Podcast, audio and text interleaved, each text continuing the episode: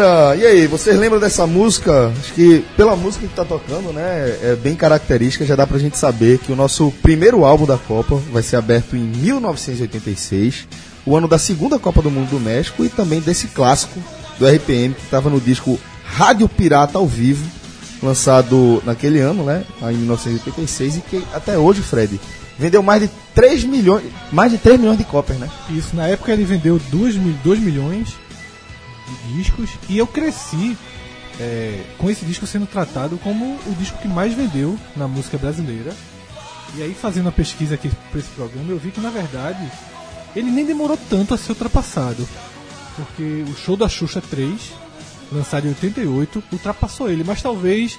Galera desconsidere, né? desconsidera, a turma desconsiderava. É tipo aquele, aquele recorde do filme de Edir Macedo. É, Bate o recorde de bilheteria, mas, É, a mas turma- ali é fantasma, né? Aí, Não, pelo menos não. o Xuxa vendeu. Mas Não, a sim, criança, sim. É, cortava, a criança bem, não valia não. bem lembrado, bem lembrado, João. É, o que, pronto, é isso que Kifera quis falar, até pra ficar bem claro. A- Ali, ao contrário de um público que visivelmente não apareceu, nesse caso da Xuxa apareceu, mas acho que talvez ele fique considerado dentro de um cenário tipo pop, rock. Pô, infantil fica, de uma, fica, num, fica num recorte diferente. Mas assim, se, sendo disco disco, a matéria-prima sendo a mesma, Xuxa é recordista, viu? Eu, eu respeito Xuxa aí. Aí Xuxa ultrapassou. Nunca 88. comprei não, mas assistia. Eu Xuxa, tive, eu tive. Eu não, na minha irmã. Eu não, eu tive aqueles mais antigos, que seria da Copa de 82 no caso, que é Balão Mágico. e Turma da Alegria. Ou- Balão Mágico, É, é, Balão Trem da Mágico, Alegria. Trem Trem da Alegria, Trem da É, Alegria. Mas Xuxa eu cheguei a ter disco. Talvez eu, eu acho que eu tive o 2 e o 3. Não, eu tive, minha, minha irmã teve. Aí Leandro e, Leona- Leandro e Leonardo, em 90, também fez um disco que ultrapassou.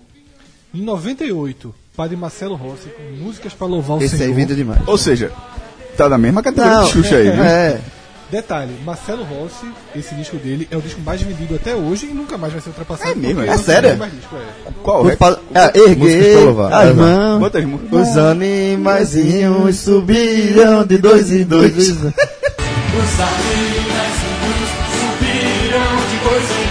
Agora, Isso aí, velho, é o auge do super nicho. E se a gente for pensar, Quantas é- cópias só passou batido? 3 milhões e 400 mil, mais ou menos. Tu tá ligado que tem uma É o versão que a turma cantava no estádio. A turma cantava nos, nos estádios de futebol. Ergueis a mão. Ah, não, não vou, não, não vou fazer isso agora, Não, mas- não, né? O, É, o é, do Fluminense cantava demais. Não, né? é, é, não, mas era, era A pornográfico. resposta- Era, a era A pornográfico. resposta era muito pior. Primeiro, nessa época, Erguei. jogar a segunda divisão era a vergonha. Hum. Certo? Era uma vergonha. E o Náutico tava até na terceira. Esse 98, 99, né? Então era ergueis a mão, segunda divisão.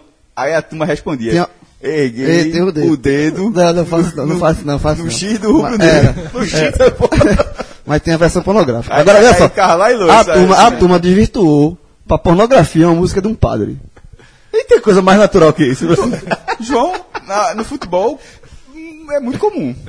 E aí, Agora, 2000, então, só pra, só pra fechar, é, isso a gente vai ver que era é o auge daquela, do super, do, não do super nicho, é o auge do consumo de massa, né, que a gente vai lembrar que é, é aquele período de Raul Gil, é, do, do- Gugu, tudo. domingo, domingo legal, como era? Domingo legal. Domingo legal do... Domingo Legal era o Gugu, pô. E é também E a galera Já- se revezava, tava sempre as mesmas 86, pessoas no mesmo lugar. né? Não. de 98 de Marcelo Rossi. Sim. E detalhe, o que ajuda também Marcelo Rossi, além de ter, de ter Carisma, né? explodido tudo, é que nunca se vendeu tanto disco no Brasil quanto, Quanto nessa época. recorte, né? Ah. Nessa época se vendia muito Já era disco. CD do caso dele. Já era CD. Sim, mas tu sacou na conta É. só. Ó, E- aquele de, de- dos titãs acústicos não entra aí, não. Não. Em 2000, o último disco que passa Rádio Pirata, e ele não foi mais ultrapassado por ninguém, ele é o quinto. não vai mais também. E também não vai mais, foi Sandy Júnior, As Quatro Estações. Também é Xuxa ali também. Ó, excluindo isso aí, quem é o líder? De rock, ó, veja, estilo rock, pop, RPM. É RPM quando tu recordista. Não, veja só, se você considerar música sertaneja, aí Leandro Leonardo passa. Certo.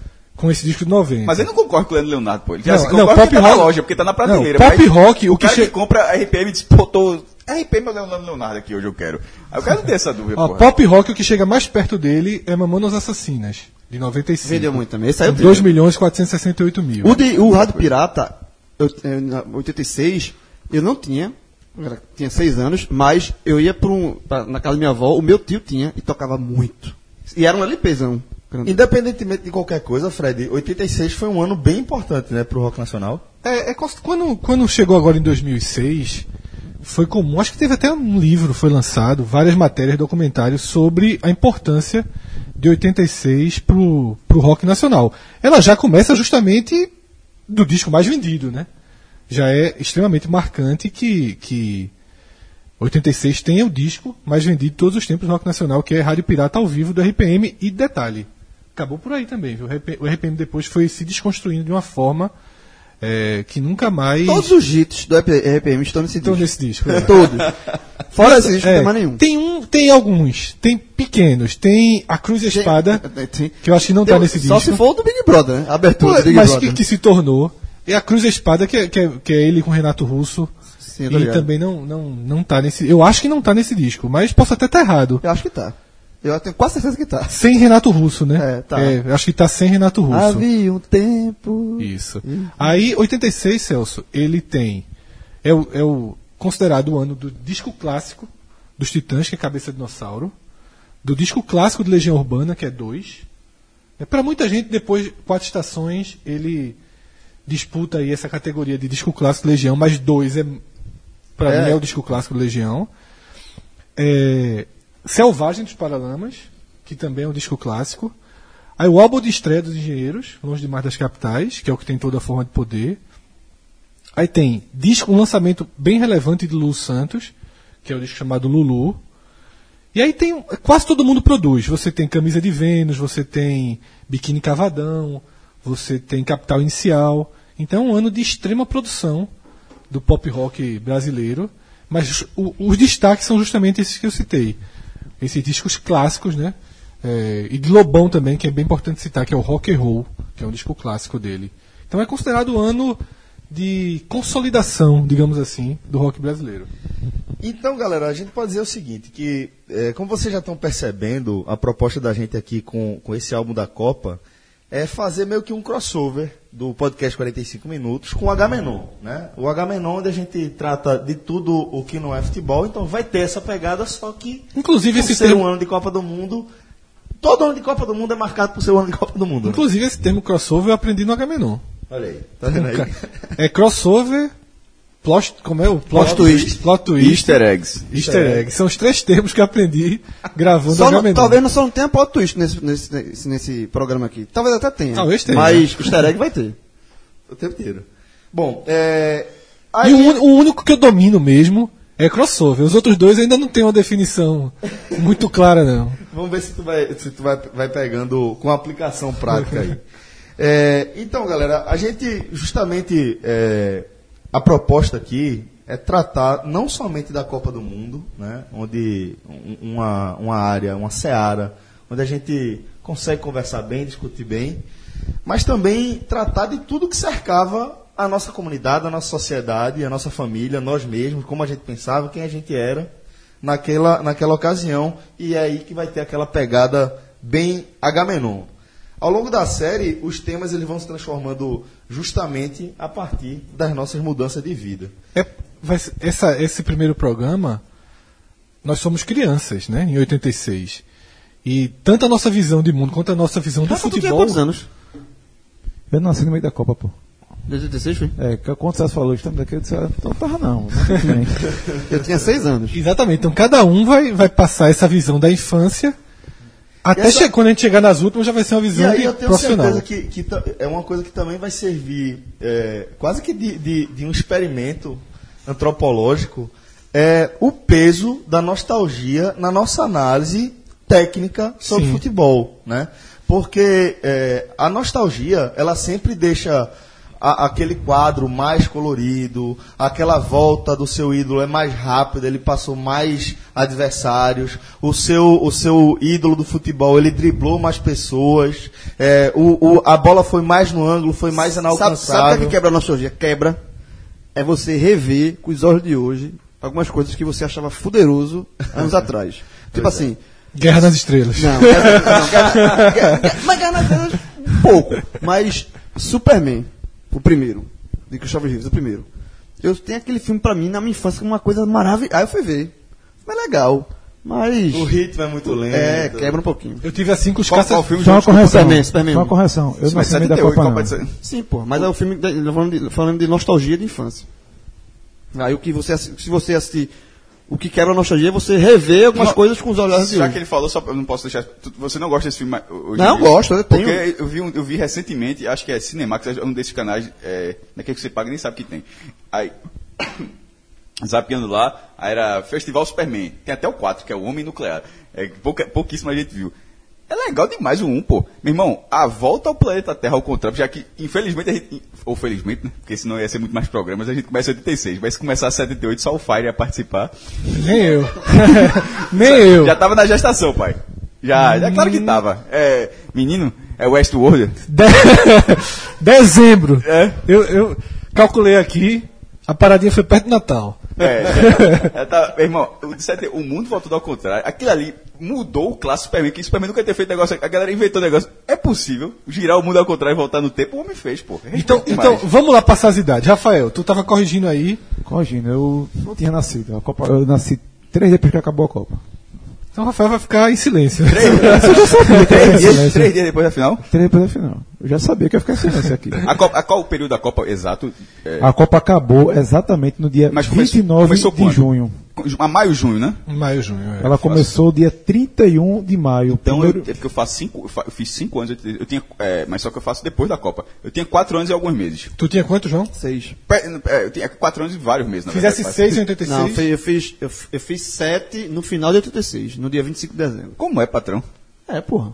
Eu fiz 7. Já, Em agosto. Vocês, eu veja, nasci em 79, porra. Igual a 25 de, se- 25 de já dezembro. tá no, tá no H-Menon de 78 também. Não, 79, eu nasci em 25 de dezembro de 79. Sim, jovem, já está Foi certo. gestado, Ah, não, foi gestado. Não, em- não, pô, nasci em dezembro, pô. Tá com a gestação de quantos Foi meses? depois do carnaval. O João foi Depois do do carnaval. carnaval. O meu- eu sou- Pelo que eu conheço, o João nasceu de quatro meses. Máximo. Eu sou um, eu sou um clássico. Na Copa, né? Eu sou um clássico quase Foi feito na carnaval. Copa. Não. É, então vamos lá. Cássio 5, 4 para 5. 4 para 5. João 6 para 7. Eu tinha feito Eu isso- 6 para 7. eu Rafa tinha 0 feito para. seis em fevereiro. Né? Tu tinha feito 6 em fevereiro. Tinha feito seis em fevereiro. Mas ó, com seis anos. Quer dizer que eu sou. Com seis anos, eu deve sou o ser segundo mais novo aqui. lembranças. É. Ah, eu gostei dessa Não, informação. desculpa, cinco? Cinco? A turma me chama de cansado, eu sou o segundo mais novo dessa mesa. Gostei. cinco, É porque a aparência, Cássio. Pelo contrário, parece, parece o cabelo segundo mais novo ainda. é só tirar a barba. cinco parece não, jovem. Olha quem fala. Cansadíssimo é ele.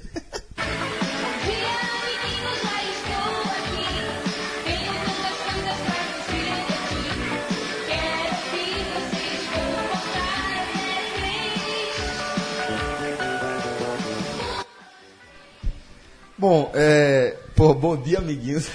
Espetacular. Mas é, tem tudo a ver com a gente, né? Se a gente for pensar pela idade que a gente tinha, talvez a notícia mais importante que a gente possa destacar na nossa memória seja a partir da televisão, né? Se fosse o fim do balão mágico ou o início do show da Xuxa, né? É, assim, eu tenho uma teoria que é bem minha, tá? Não, não é nada científico, mas que eu acho que para todo mundo, ou para quase todo mundo, funciona para mim. As lembranças de vida começam a partir de seis anos. Assim, eu, não, eu não lembro nada com quatro Acho anos. que é com três. É, mas para mim, então, eu sou atrasado nesse ponto aí. Se eu sou zigoto na vida, nesse ponto eu sou atrasado. Eu tô com o João num ponto. Talvez a gente tenha flashes de 3, de 4 anos, Eu mas não. linear, linear, É. Seis anos. Seis anos eu linear, lembro bem. eu diria que é de 6 A partir anos. de seis anos eu lembro bem. Até porque Ou- a gente ou- divide a vida pela Copa do Mundo, então... É, é, ajudou. A Copa de 86 ajudou. Mas, por exemplo, nessa questão do show da Xuxa, eu lembro exatamente que eu assisti o primeiro show da Xuxa na Globo. Eu lembro que eu estava na casa da minha avó. Tu viste um dia desse? Não, na pô, não, eu lembro exatamente. processamento de dados Sabe tá por que eu lembro? Porque eu, eu estava de manhã. E não sei por que, por eu faltei a aula nesse dia. E eu não sei se eu provavelmente não foi para assistir o show da Xuxa. Mas eu faltei a aula. É, eu estava na casa da minha avó. E eu lembro justamente que, obviamente, a Globo fez todo o, o- a parafernália anunciando que ia ser a- o, o primeiro show da Xuxa e tal. Eu tô achando que foi isso mesmo. E eu lembro, pra eu acho que faltou E e eu lembro, e eu lembro, eu lembro que Aí primeiro, coincidiu que tu adoeceu nesse dia. e o desenho, o primeiro desenho que apareceu foi Smurfs. Primeiro foi... O que aprendeu, o que abriu o da Xuxa. Smurfs. Inclusive, assim, o show da Xuxa, ele, ele é, é relevante até para o nosso entendimento, nossa compreensão de linguagem, de consumo até. Sério? Smurf, Celso? Quem é que não tinha um papo? Veja você no primário. Você Não, mas nasce- só, deixa eu concluir. Fala.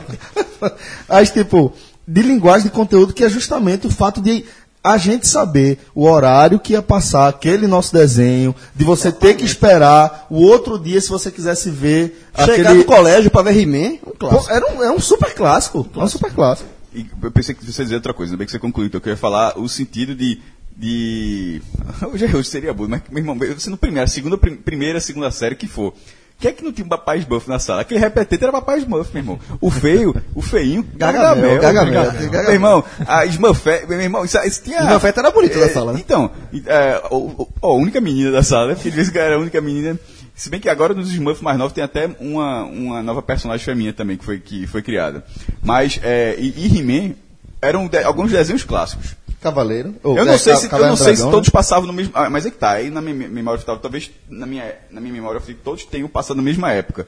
Mas eu não sei se eles foram. simu- tipo, se no mesmo dia estavam passando, mas Smurfs, He-Man, sobretudo He-Man, Caverna Dragão, She-Ra depois veio depois junto com o He-Man. que depois, Teve crossover, já Crossover. teve crossover. de- Eles são irmãos, né? Hã? Não, e você descobriu, que você descobre que esqueleto é abaixo do inimigo de Hordar. She-Ra. Hordar. Hordar, é, que na moral, Hordar que é mais poderoso. Porque como o desenho veio depois, todo o esqueleto era forte. É meio que pra vender o, o desenho, dizer que, desenho novo, ó, esse personagem aqui é mais forte que o É esqueleto. porque, Mas, na verdade, ele é, é porque He-Man ele habita no mundo dos humanos, Eternia. Né? E o pai dele, o pai adotou. Aí tem várias, várias leituras Não, é só, deixa, só, deixa eu só concluir. Aí ele habita em Eternia, que é um, um universo paralelo, onde o, o pai dele é o rei, né? ele é o príncipe. A irmã dele, Shira, ela habita Etéria, e lá Hordar que é que Mas, bota mas, mas, E ali o... mas nessa versão que você está falando, o pai dele é pai adotivo ou pai biológico? Porra, não vou lembrar, Porque mas é isso que eu tô falando. Existem eu várias. acho que os dois... Não, eu acho que é pai real, é pai legítimo, e Shira que foi pra É Eternia. Rondor. É, Rondor. Randor, Randor. Randor. Ele, é- ele, é- veja, as frentes existem várias que ele é o pai biológico de He-Man. E outra, uma que eu fiz- descobri o dia desse.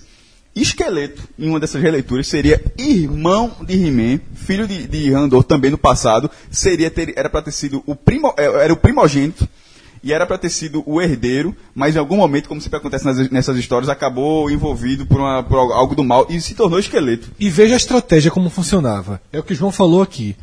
É Quem, estu- não, quem estudava de manhã, He-Man era o último desenho, que era justamente para dar tempo de quem estudava de manhã um chegar e assistir. Minha mãe contava, Porque, já é, disse é, até minha mãe, minha mãe contava, eu dormia no mesmo quarto do meu irmão, contava história, eu e Carla na, na história com pra E dormir. foi feito pra vender boneco, né? Eu tinha é um boneco. desenho, Tá é um desenho é, é contratado. Todos iguais, né? Lembra como É, era o é um boneco? de- lembra, como era, exatamente. lembra como era é o um boneco? desenho que é contratado, né? Um- uma empresa fabricante de bonecos. Todas são assim, a Hasbro Contrata- também. Transforma sobretudo. É, começa. É, Mattel. Tá pau pra, pra concluir, velho.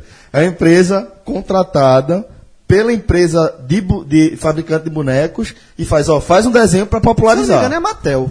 Quem começa com isso é Jorge Lucas. Assim, sim. Né? Gustavo. Jorge Lucas é que vai começar com essa ideia. Não, beleza. Eu não quero, eu não quero uma participação grande aqui não na bilheteria. Agora eu quero o direito de Dos vender, bonecos. explorar o boneco depois. O boneco do He-Man era, é, eu tinha, era um clássico, era o, o eles viravam o corpo, Gira o né? tronco, Gira né? o E tronco. o braço pra cima e pra E- baixo. é, E, aí você tinha E o como o Cássio falou, o mesmo corpo. Todos com a mesma musculatura. Todo- é, o esqueleto era torado. É, Você tem vários bonecos de todos os personagens. E eu, não, obviamente, não tinha todos, mas aí o que, é que eu fazia? Eu tinha o do He-Man. Aí pra fazer, quando eu brincava que ele era o Adam, era, era fácil. Era só tirar a, a roupa, tem o.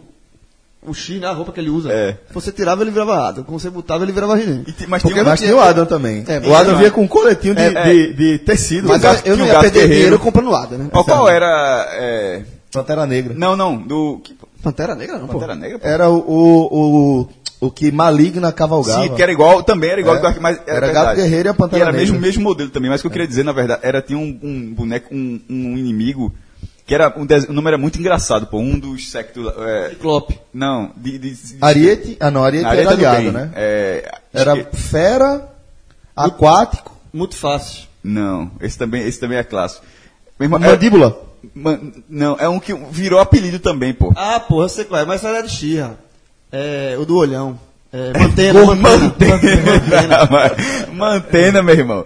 Cara, cara, ó, o cara que era chamado de Mantena. Jogador chamado Mantena. Todo mundo era, meu irmão. Era, de era, era, Mantena. só uma briolinha um pouquinho mais que virava E Mantena, e meu tinha, irmão. é, nessa história de brinquedo, no de He-Man, tinha um, um- algo super desejado que só tinha uma pessoa Castelo de Grayskull. Que é o Castelo Eu de tinha. Grayskull.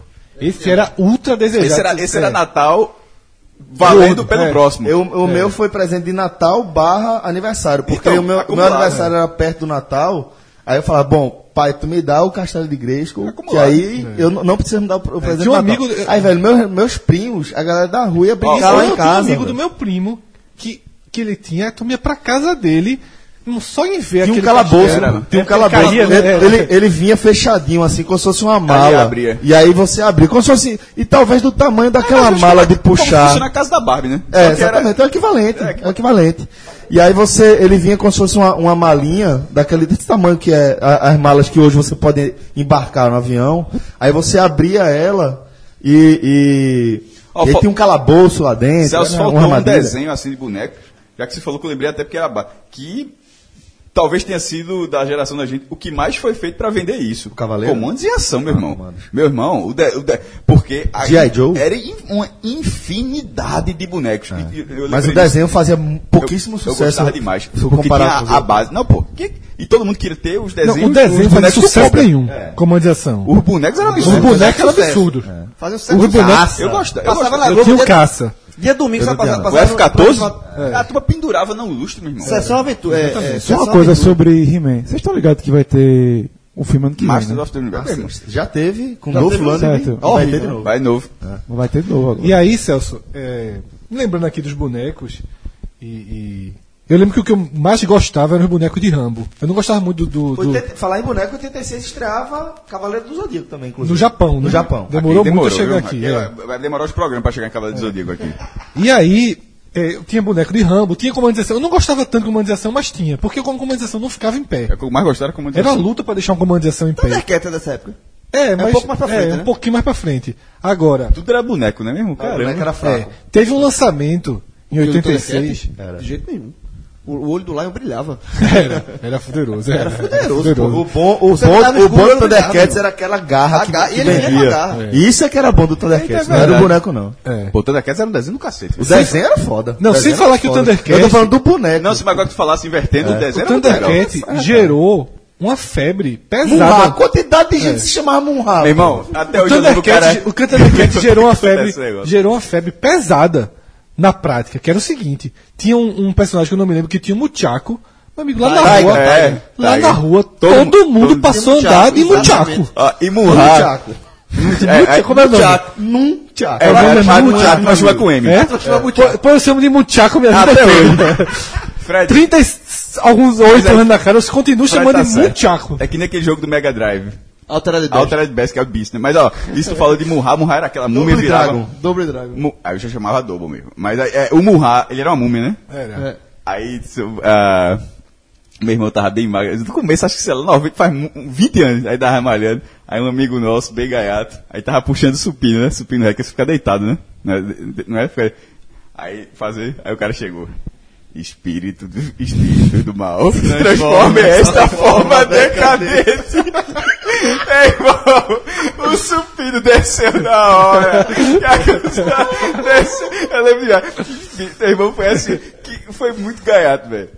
Bom, é, É, é, só, aí, Celso, é, lembrando, puxando aqui para outros brinquedos, que assim, aí eu tinha todos os Rambos, tinha um He-Man, tinha Thundercat e tinha um brinquedo que eu caí numa propaganda de televisão e que me constrangia mortalmente, constrangeu minha infância mortalmente. Mas assim, eu fui dividido entre a e aí tu vai influência trazer pra, pra idade adulta. entre a influência da televisão e a loucura, porra, de você viver na rua com os amigos e ter caído aquilo, que é o ursinho carinhoso. Ou. Se tu tivesse o seu carinhoso. Eu tinha o ursinho carinhoso. É.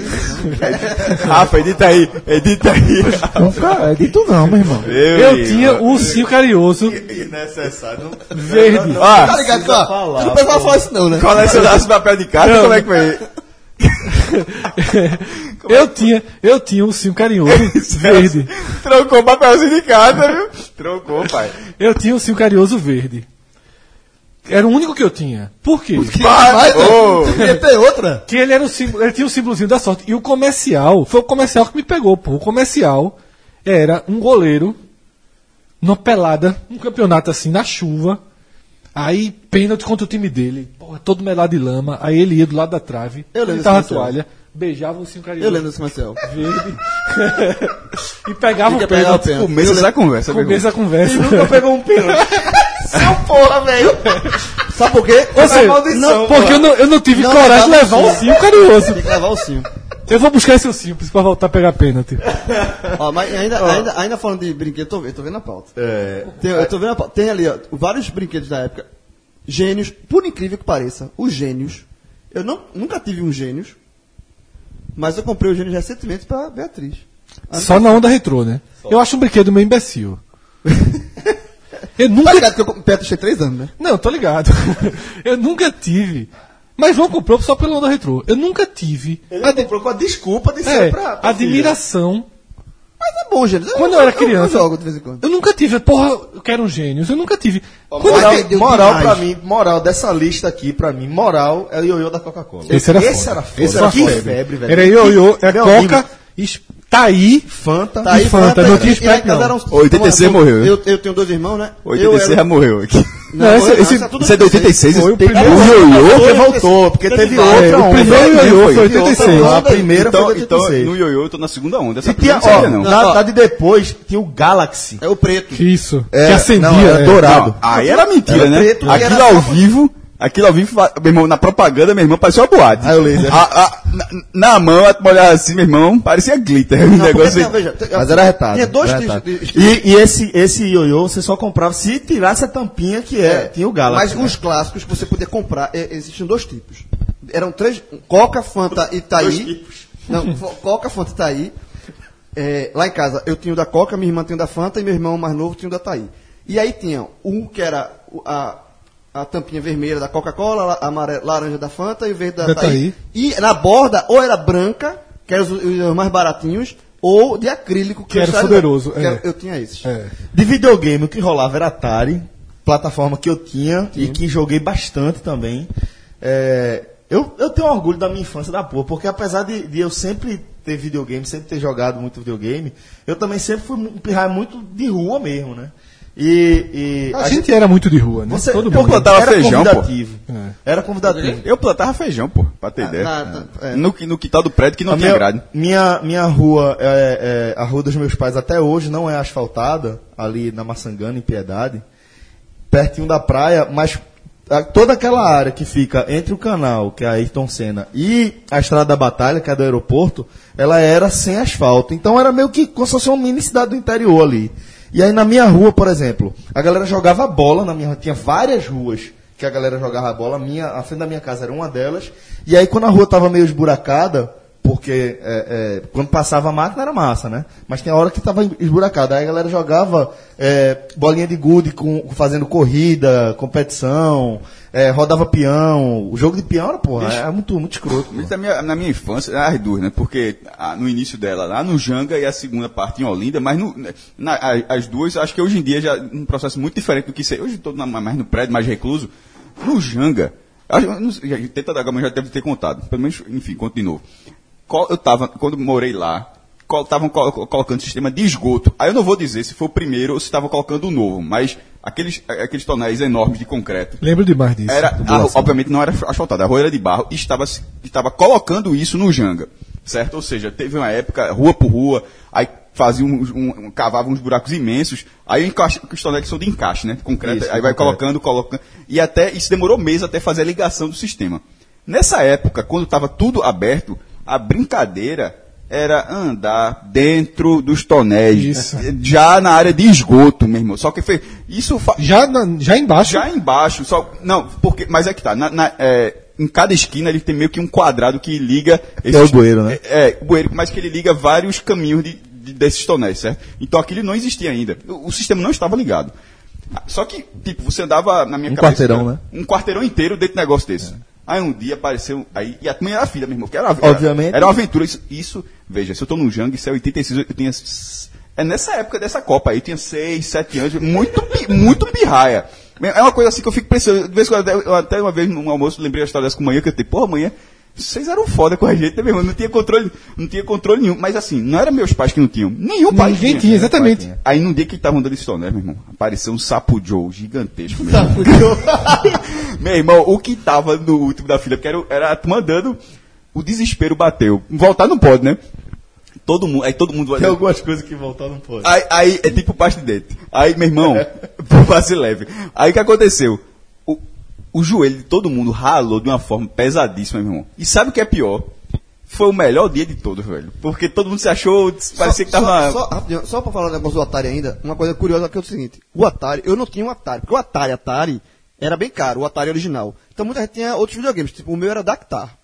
Era um Dactar que Não, era, mas Dactar era, era, era, era, genérico do Atari. Genérico do Atari. Sim, que- quando se fala Atari, acho que todo mundo É, quer dizer isso, então, na verdade. Aí, eu o- também tinha Atari. O Dactar, o controle do Dactar, era um que tinha um botão em cima. Tinha um botão embaixo e um botão em cima. Verdade. Só não, mas que- ele tinha dois. Pra, no Nintendo era a mesma coisa. É, mas você só usava um, né? Assim, é, é a mesma coisa. Sabe como é eu usava o controle? Eu aprendi, veja só como é coisa de, de criança. Quando você aprende de um jeito, você não tem como mudar. Eu não sei porquê. Eu botei o controle, eu jogava com o controle ao contrário. Ou seja, se eu botasse pra cima, o boneco ia pra baixo. Se eu botasse pra baixo, o boneco ia pra cima. Se eu botasse pra esquerda, o boneco ia pra direita. Se eu botasse pra direita. É um só avião? sabia- muita coisa isso, viu? Só sabia jogar. Avião, Isso avião. explica muita coisa. Eu só Avião. vi esquerda e direita. Aí não tem Eu, eu só sabia jogar assim. Se botasse o controle direito, eu me enrolava todinho. Eu só sabia jogar Isso- pra isso baixo e muita cima. coisa. Se eu botasse pra baixo, o boneco ia pra cima, eu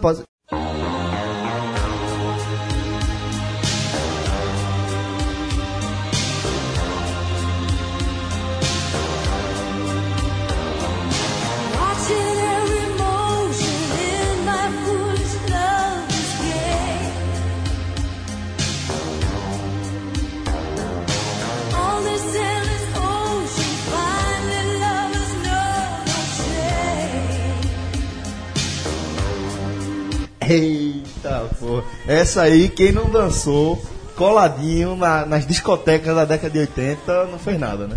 Conheci Take a música muito antes de ver o filme. Não, e nessa época aí... Não, nessa época não, um pouquinho mais pra frente. Quem toca, eh, cantava essa música coladinho na garagem. Na Festa de garagem, é, na garagem. Assustado. Assustado na garagem. Ó, mas a gente tá começando isso aqui, como o Fred falou, foi trilha do, do filme Top Gun, né? É, que todo mundo assistiu. Depois, no nosso caso, depois. No nosso caso, na sessão da tarde. Sessão da tarde. É, acho que Talvez sim. Temperatura máxima, né? Na sessão da tarde. Quanto Tom Cruise ainda era normal, né? Quanto Cruise ainda era normal, pô. É, Esse foi um filme que acho que ela Não sei se ele era normal, não. Acho que Eu sei que ele seja hoje, não. Hoje ele não é, certeza. Completamente, uma pessoa completamente. Meu irmão, esqueça. Cientologia, brother. Cientologia. Pesquisa aí. Pesquisa aí. Cientologia. Agora, era Agora, esse Vanessa. foi o filme que, que alavancou, que lançou Sim. Tom Tom Cruise. Cruise pra- era o pra grande galã do cinema com esse filme. E é o que eu tô dizendo, esse filme, ele pra mim, ele era meio que uma lenda, assim, justamente porque a música era muito conhecida. Ainda é, né? Tem essa história de serem caças, né? O caça do Comandos em Ação. É. É isso, né, Cássio? Os É o caças- mesmo, É o F-14. mesmo, exatamente. É o da Força Aérea dos Estados Unidos. Os inimigos Não, são, aí- os mas- inimigos são MiGs, MiG, eh, que são MiG-21. os aviões da, da União Soviética. Que era né? do, não sei se era do Cobra. O Cobra era uma nave. Pô, o, o- do Cobra era uma nave, a Fortaleza Voadora, que era uma preta, que tinha uma mini nave co- acoplada em cima. Mas esse, esse F-14, não sei se estão interligados, mas pra quem tava no mercado, é óbvio que era, pô. É, o, o avião mais famoso do filme, veio do comando de ação, você comprava Exatamente. como se Tinha fosse- toda, tinha toda essa conexão. Agora o filme é muito chatinho. Velho, eu acho. Eu, eu, eu, veja, divertido eu, eu acho então, divertido. Eu acho, le- acho, le- ah, eu, eu acho legal. É, se não me engano, eu tô pla- planejando dois depois de. de- É? de- Sério? É. Com Tom Cruise? Porra, meu irmão. E, e, e com o Parece que Valkyrie. Maverick volta, viu? Eu acho que é, e é Val, né, Val Kilmer, o, É, o é, é, é, Iceman. Iceman. Né? Que inclui tem a cena clássica, quando ele É. termina o avião, olha assim, um sorrisinho e dá o legal. Acho que dá, tipo, bom tra- fez um bom trabalho. Tem a cena clássica da dedada também, né? É, Bom, além só, disso, não, Não, a, cena clássica é essa. Vai rolar, A tá? cena clássica é um avião em cima do outro. Aí a dedada No- rolando. É, essa- não, que é de cabeça Isso. para baixo. É. Mas não é nem Da pela dedada dedada. Mig. Mas não é nem pela dedada. É sim pela distância Meio mentirosa. meio mentirosa. De dois dedos, separando Os os cockpits. É, vai rolar o Top Gun 2, tá? É, eu disse. Mas não é com o Tom Cruise, não. É Brad Pitt no, no papel. E é o Oxi. seguinte: é Tarantino o filme. Sério? Ah, então já andou demais do que eu sabia. Surreal, velho. Isso tá surreal. Aí só pegou Vai explodir muito avião. viu? Não dá pra gente falar de, dos filmes que rolaram em 86 sem falar desse hiper mega clássico que é um super culto e referência ícone que é Curtindo a Vida da Idade. Tem o DVD. O. O O. João tem um DVD. O João tem tudo que a gente tá nesse programa aqui, o João tem na casa dele. Curtindo a Vida Doidada. Obviamente eu nasci em 86, mas pra mim é um dos filmes mais. Eu, eu, talvez seja o filme que eu mais vi na vida. Eu vi esse filme, sabe? uma- experiência- Teve um, alguns anos atrás. Certamente a gente já contou por aqui, mas conta Não, o Vive Open Air, que era, foi um festival da Vivo, Sim. que teve no. Sim, ali sim, no- sim, sim. Que era cinema e shows, né? Eu fui. Era drive, não era? Era. Meu irmão, eu vi. Eu só fui nesse dia por causa do filme escolhido, foi Curto na Vida Doidado, e eu vi no telão gigantesco com legendas, porque a gente, a gente sempre é acostumado a ver Dublado, a né? dublada. Eu acho, eu acho válida a, a, a, experiência de, de ver filme assim. Eu vi até o, o Mad Max quando foi até naquele cinema do, do São Luís.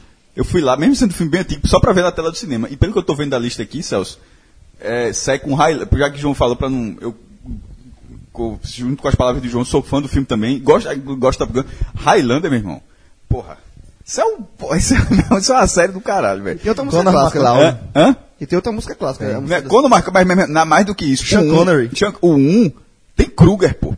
Que é, o, é, que é o cara mais gigantesco de todos esse aí. Que decapita, decapita o personagem espanhol de, de Sean Connery. É, e Kruger, porque depois, em algum momento, eles abacalham. Do, do 1 pro 2, o 2 se passa bem no futuro. É ruim o dois. É, ele, é, ele é difícil compreensão, a linha temporal, você meio que se perde. Mas mesmo você entende, ó, o cara, o cara é imortal, o cara tá Se não me aí. engano, da mesma linha, né? E tem uma hora Depois que ainda rolou série. Tem o, o, o, o, o Christopher 3, Lambert. que é o Feiticeiro. O 4, o 4 fez um crossover com a série de TV, porque Ressurreição, tinha né? Highlander da série TV. Aí E o o desenho animado. tinha, tinha. Que a galera fazia um jeito de não ser. de- como é que mata o outro um desenho animado? Aí não mostrava. Mas mostrava que eliminou. Mas o 1, o 1 é muito bem feito, porque mostra. Pô, os outros foram fazendo uma sequência, ganhando dinheiro. O cara fez até o coro- crossover com a série de televisão e juntou os dois personagens. E o cara da série de televisão virou o definitivo.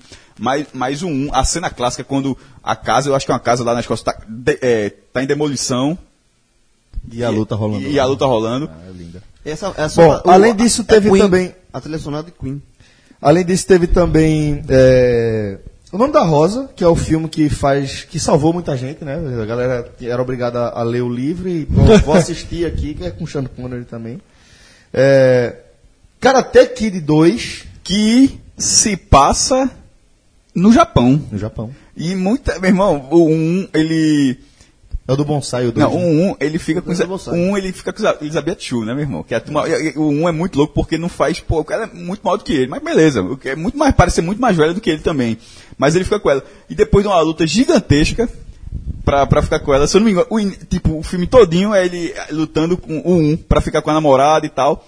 Aí o início do 2 com dois segundos é. Ela me trocou por um jogador de futebol americano. Aí ele meio, ele vai com o seu Miyagi pra é, Okinawa. Que não, se eu não me engano, é, é, é, por mais que se fale, é, é tratado na- nesse filme como se fosse um país independente, não é? Não. Eu, eu não, eu não acho que é tratado como, como tipo, meu país é Okinawa. Ele não, fala não, assim, não, não, não, não. é Okinawa, pô. Não, é sim, é Okinawa, mas não é um país diferente. né? Não, não, veja, eu não, eu não acho que ele fala que é japonês, não. Eu acho que ele fala que é de, de Okinawa. É, porque, porque é, há, há uma impressão de que a, a raça, vamos colocar, a etnia japonesa, ela é de uma mesma raiz. Mas na verdade não é. Apesar de o Japão ser um arquipélago, é, não significa que um- uma mesma população, uma mesma comunidade dominava aquele arquipélago do- da, Pô, da então Ilha sempre- Norte então Ilha sempre com a impressão então, errada. Então tem várias etnias e a etnia prevalente, que é prevalente hoje, foi a etnia que dizimou as outras. E isso é em qualquer cenário, de qualquer. De ok, qualquer- mas a, e Okinawa?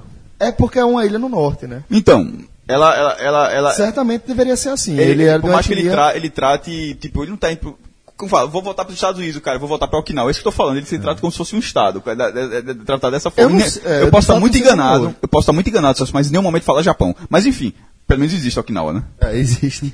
Bom, é, e olha só, galera, vocês sabem o que é que já rolava em 1986, ano da, da Copa do Mundo em questão, o que já rolava. Rola, rola- rolava minha mãe Joana lá em casa, comprando fralda. Então, certamente, ela devia ficar longe desse lugar, porque nessa época, a Companhia do Chopp, esse lugar que faz parte do espírito de Boa Viagem, era somente, é, vendia somente hambúrgueres. Era a especialidade de Tony. Por sinal, Companhia do sanduíche. meu amigo, eu comi pela primeira vez, eu comi o hambúrguer de Tony, o Pick Burger. Eu nunca comi. Inocente, Fred, inocente. da próxima vez, veja, eu sei que é impossível. Toda vez que a gente vai pra lá, a gente promete que vai mudar o cardápio, a gente sempre pe- pede a picanha. Da próxima vez, almoço ou jantar, próxima reunião que a gente tiver lá. Experimentar o sanduíche. Big Burger. Você vai comer chorando. É espetacular. A picanha é suculenta. O, o hambúrguer é suculento. Carne de 180 gramas. Você morde ela suculenta, vermelhinha do jeito que tem que ser, mas tá lá cozida a carne. Pô, deliciosa. Deliciosa. Impressionante. Alface americano bem crespinho, assim, bem, bem, Já bem a Burger de crocantezinho. TC, não? Não, Acho tinha não. Burger não. Depois, sabe o que é engraçado? O Tom tava contando um pouco da história dele pra gente eh, na última semana e ele falou que pediu ao avô uma máquina, uma tostadeira pra fazer, pra fazer sanduíche, que sempre vivia na cozinha. Um tostex, um grill. E oito anos depois, abriu a companhia do, companhia do sanduíche, velho. E, tu virou aí a companhia comprando, comprando grill e só sabe fazer misto de manhã cedo. Já tá vendo? fiz ovo no grill. É chapa. É, já fiz ovo. normal. E o pior, é o assim, o pior não, o melhor é o Cresci seguinte. agora, se tu me tu vê fazendo ovinho. Tu queria que tu crescesse. Peraí, porra. Fez um ovo, quer crescer fazendo um No ovo. grill. Na chapa, porra, nem eu. Lá em casa eu não tenho coragem de fazer não, pra não levar esporro. Eu fiz isso Vai pro solteiro. Masterchef, Fred, agora o carro disso. E é o seguinte, é, você falou aqui do hambúrguer, mas meu amigo, sanduíche de mortadela de lá é fantástico, mortadela cerati, tá, galera? Tem o sanduíche de pernil que a galera de São Paulo que estiver escutando, que tem muito ouvinte de São Paulo, vai estar me xingando, mas é o melhor que eu já comi até hoje. Muito Eu bom vou experimentar esse mesmo. Pick Burger, fiquei nervoso agora. E o Tostex do Miguel, Na moral, que é mais famoso, né? Agora, Tony, ele, ele era muito conhecido nessa época pelo milkshake. Ele disse que vai resgatar. Ele tá, vai fazer pra gente. tá devendo. Tá Era- devendo. era- a gente só anuncia depois que a gente provar. Era Era, no no, local. era no mesmo lugar? Isso. Sempre foi no mesmo lugar, né? Mesmo local. É muita tradição. Espírito, pô. meu irmão. Espírito e boa viagem, estão falando. Assim, eu sou, eu sou o mais novo daqui, mas quando eu comecei a frequentar com meus pais. Tu é quem ainda- mais foi lá. É, ainda, ainda tinha, ainda tinha o milkshake. Ainda Ainda, tinha tinha o milkshake, milkshake, né? era. Putz, tem que voltar mesmo, velho. Tem que voltar. 1 minute 15 seconds. Velocity 2,900 feet per second. Altitude 9 nautical miles. Downrange distance 7 nautical miles.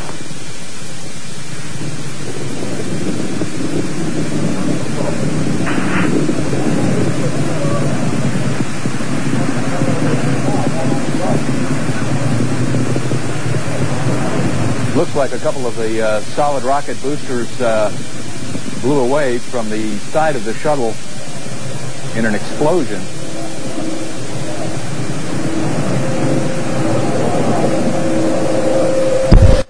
Bom, galera, esse áudio que vocês ouviram aí é de um dos momentos mais dramáticos, eu posso colocar. é, Colocar como dramático mesmo da humanidade da- contemporânea, né? Porque é um momento de cobertura massiva, né? A gente estava vivendo ali o auge da Guerra Fria, então a corrida espacial estava a toda velocidade.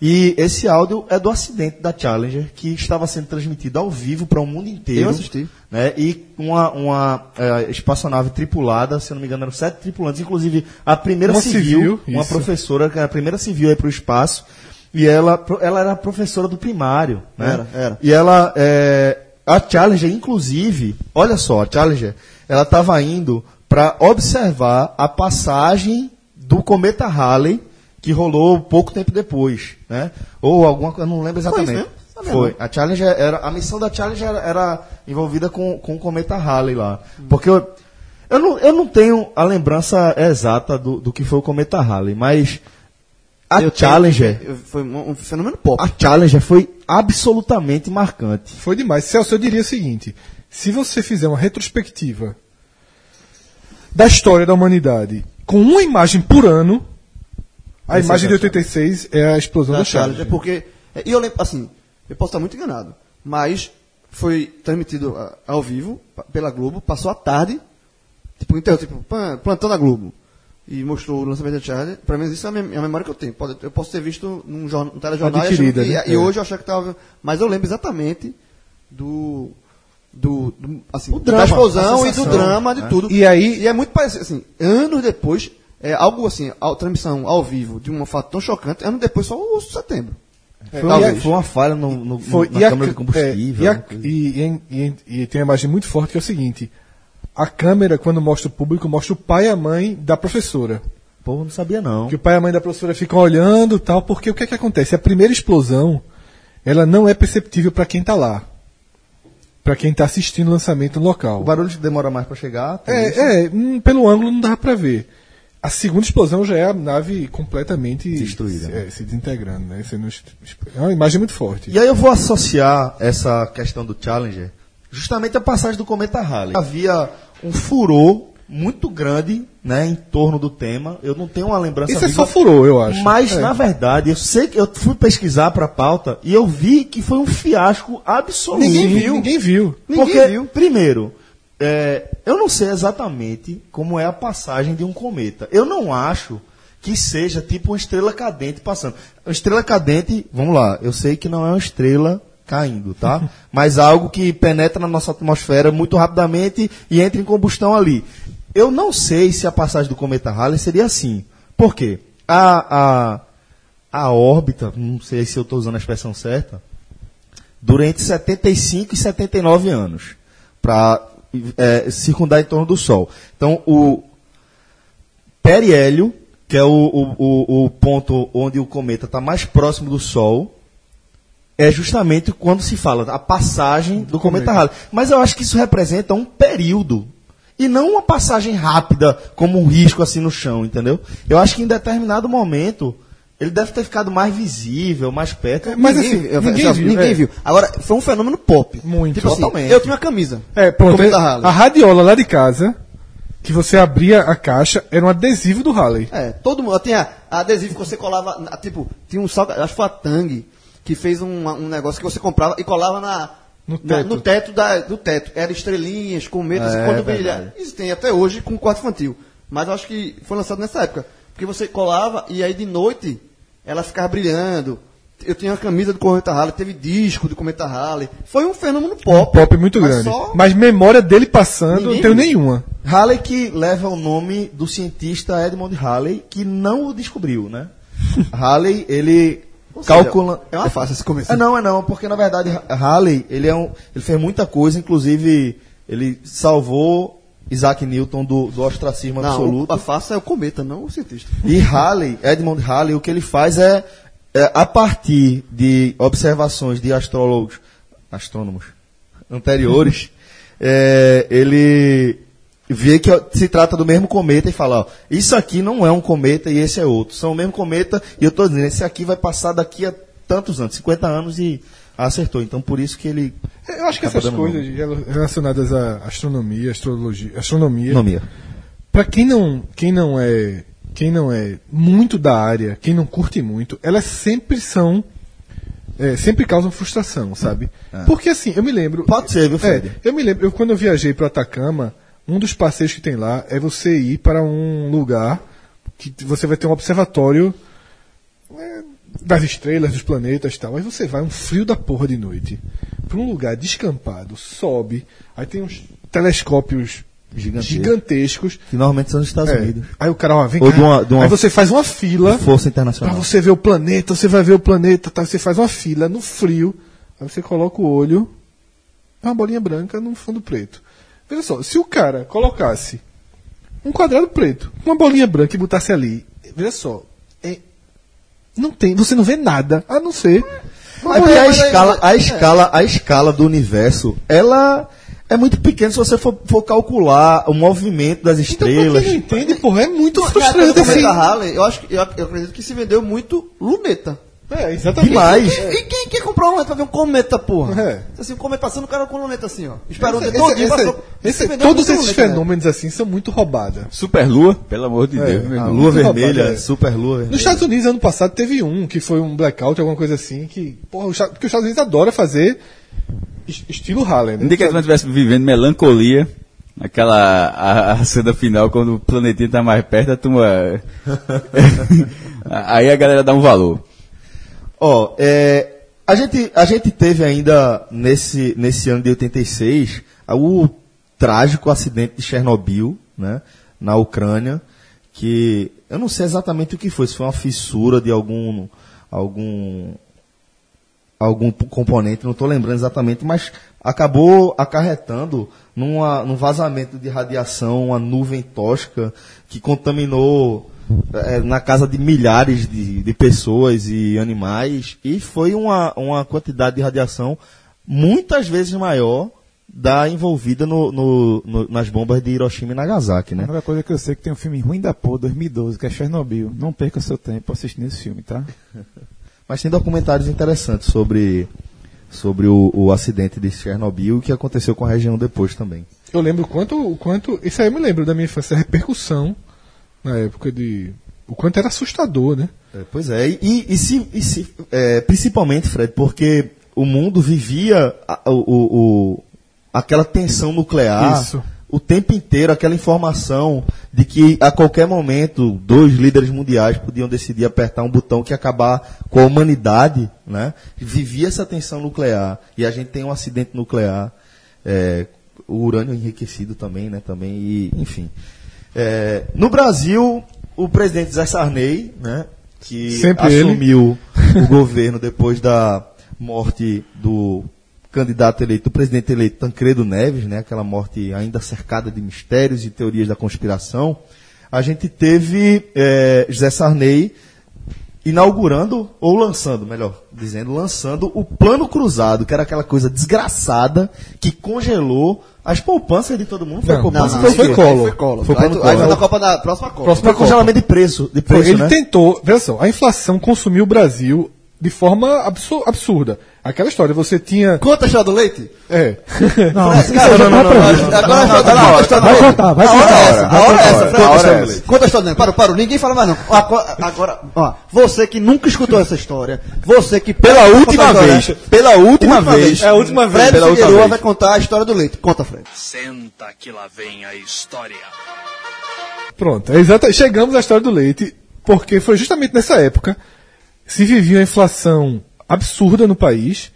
Você não tinha. Você, a gente que recebia uma mesada, ou gastava tudo no dia, ou daqui a, a duas semanas a mesada já não tinha mais qualquer poder de compra, porque o dinheiro era consumido, os preços dobravam. Isso era muito comum acontecer. E aí Sarney lança o plano cruzado, tentando congelar os preços e acaba gerando um efeito inesperado, que é o completo desabastecimento. Porque como os preços estão congelados, os supermercados param de comprar os produtos em, em- em- em- larga escala porque eles não vão poder aumentar o preço. Então, toda a cadeia estava comprometida e o que é que acontece? O completo desabastecimento. E aí é a, é a famosa história do leite. É, nos supermercados, eu lembro muito bem, lá no de Olinda, no antigo Compre Bem, era o seguinte, cada pessoa só podia levar, acho que, dois saquinhos de leite. Porque era leite Silp e vendia no saco. Quem não lembra... é o Ainda leite da- leite no saco, ela sabe. Pronto. O leite era vendido no saco. E aí, o que é que fazia? A família tinha que ir toda para a fila do leite. E era uma fila mesmo. Que passa, você saía do supermercado, pegava a calçada, porque para que as pessoas pudessem comprar o leite antes de, de, de ter o- dele aumentar o preço, e realmente eram pouquíssimos, pouquíssimas unidades que tinham. E para você não voltar, você levava Uma carimbada. uma carimbada. Um carimbão antigo daqueles que você tomava banho, meu irmão. Ainda ficava a marquinha do carimbo. Então ia avô, avó, mãe, tia, criança, todo mundo para poder comprar Leitinho. dois sacos de leite. Hã? Leitinho. Cada pessoa Leite, tem direito a dois sacos de leite. Cada pessoa e levava a carimbada. Porque, tipo, e eram dias específicos. No outro dia já não tinha leite, ou dois, três dias e ia ficar sem leite. Era uma. E tu ia? Eu ia. Não, eu, levava eu, eu, carimbada, eu, né? eu- lembro da fila do leite. Isso é- tem até, É a fila do até a leite, expressão. a fi- se tivesse alguma fila grande, Mas eu é não tá entendi. fazendo Fila do a leite. fila do leite. Mas eu não entendi a parte. Carimbava ou não carimbava? Carimbava. Carimbada.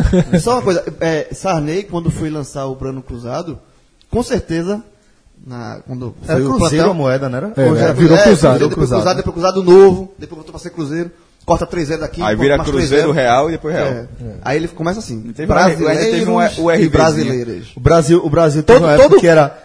Pra- o cifrão, que hoje é R cifrão, era NCZ cifrão. é. Era, não, eram vários tipos, ó. CR de cruzeiro, aí tinha CZ, cruzado. aí tinha cruzado, Aí tem o cruzado novo, que era CZN, NCZ. NCZ, é. É, era. E assim, todo presidente tem uma. Como vai começar o pronunciamento, tem um. O do, do era brasileiros e brasileiros. O de Collor era minha, Minha gente. gente. Tinha- Collor, tinha- Collor, tinha- tinha Collor vem forte na próxima, Minha gente. na próxima edição do álbum da Copa. Resolver esse Brasil rolou problema da também- fila do leite. No Brasil rolou também é, um dos principais eventos da ufologia mundial. A gente está falando aí da Noite Oficial dos OVNIs, é assim que ela é conhecida. É, e o curioso é que a noite oficial dos OVNIs, a gente está falando do Brasil dos anos 80, né? Os Estados Unidos dos anos 80 já existia um catatal de burocracia enorme para lidar com qualquer coisa pública. A gente está falando aí daquela superpotência que é, é, polarizava o mundo na Guerra Fria, né? No Brasil, a coisa era mais Brasil.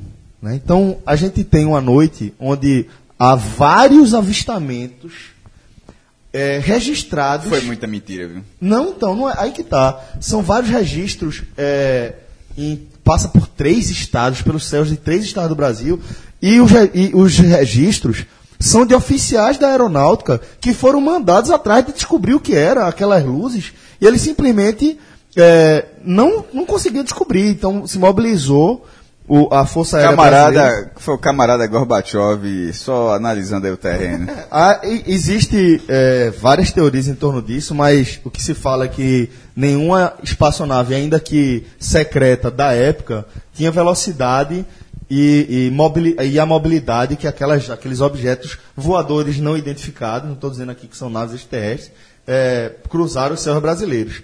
Então, é, tem um cara que, se eu não me engano, ele ah, não lembro agora o cargo, mas ele assume, acho que a Caixa Econômica Federal, a presidência da Caixa, e ele dá um depoimento também em torno disso. Tem um, um episódio de um podcast chamado Mundo Freak Confidencial, que é só sobre as noi- a noite do- dos OVNIs, a noite oficial dos OVNIs.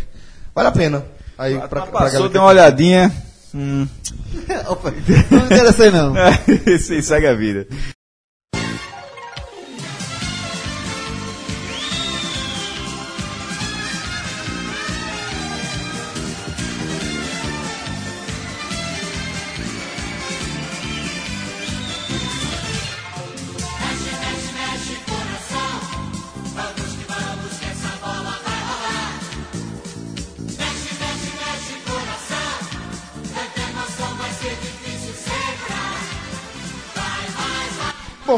Chegamos aqui na tão famosa Copa do Mundo de 1986, e essa eu vou dizer que eu vou participar mais aqui falando em relação à Copa. Vou ter poucas recordações e vou ser mais um, um ouvinte dos relatos que a gente vai fazer. É, a gente vai separar esse bloco aqui da Copa do Mundo em duas partes. Parte da memória afetiva, onde a gente vai trazer o que realmente a gente lembra de ter vivido naquele Mundial.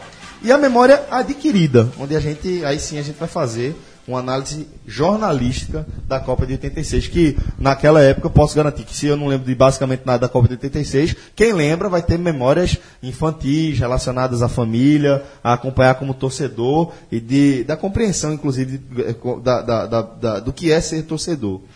É, começando então pela parte da memória afetiva. Eu, eu, Celso, sobre 86 e a Copa do Mundo, a minha memória, uma das coisas que, que, que, assim que eu guardo bem é que eu ainda não tinha, eu ainda não tinha a paciência de sentar E assistir um jogo e inteiro. assistir um jogo inteiro.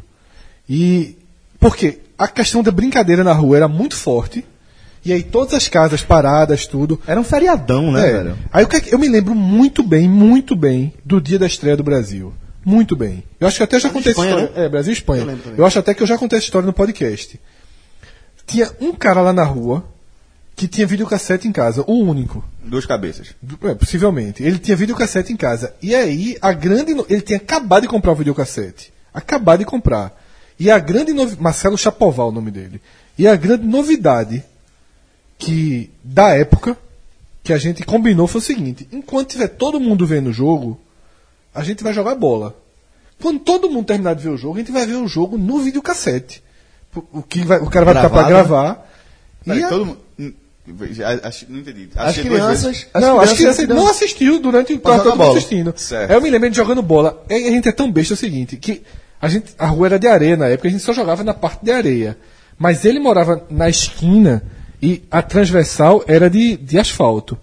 A gente foi jogar no asfalto só porque era mais perto da casa dele, pra qualquer coisa. Porque Saiu o gol, né? É, eu lembro que- que era voltava pra poder voltar, logo depois ver. A gente eu lembro que saiu o gol, foi 1x0 só.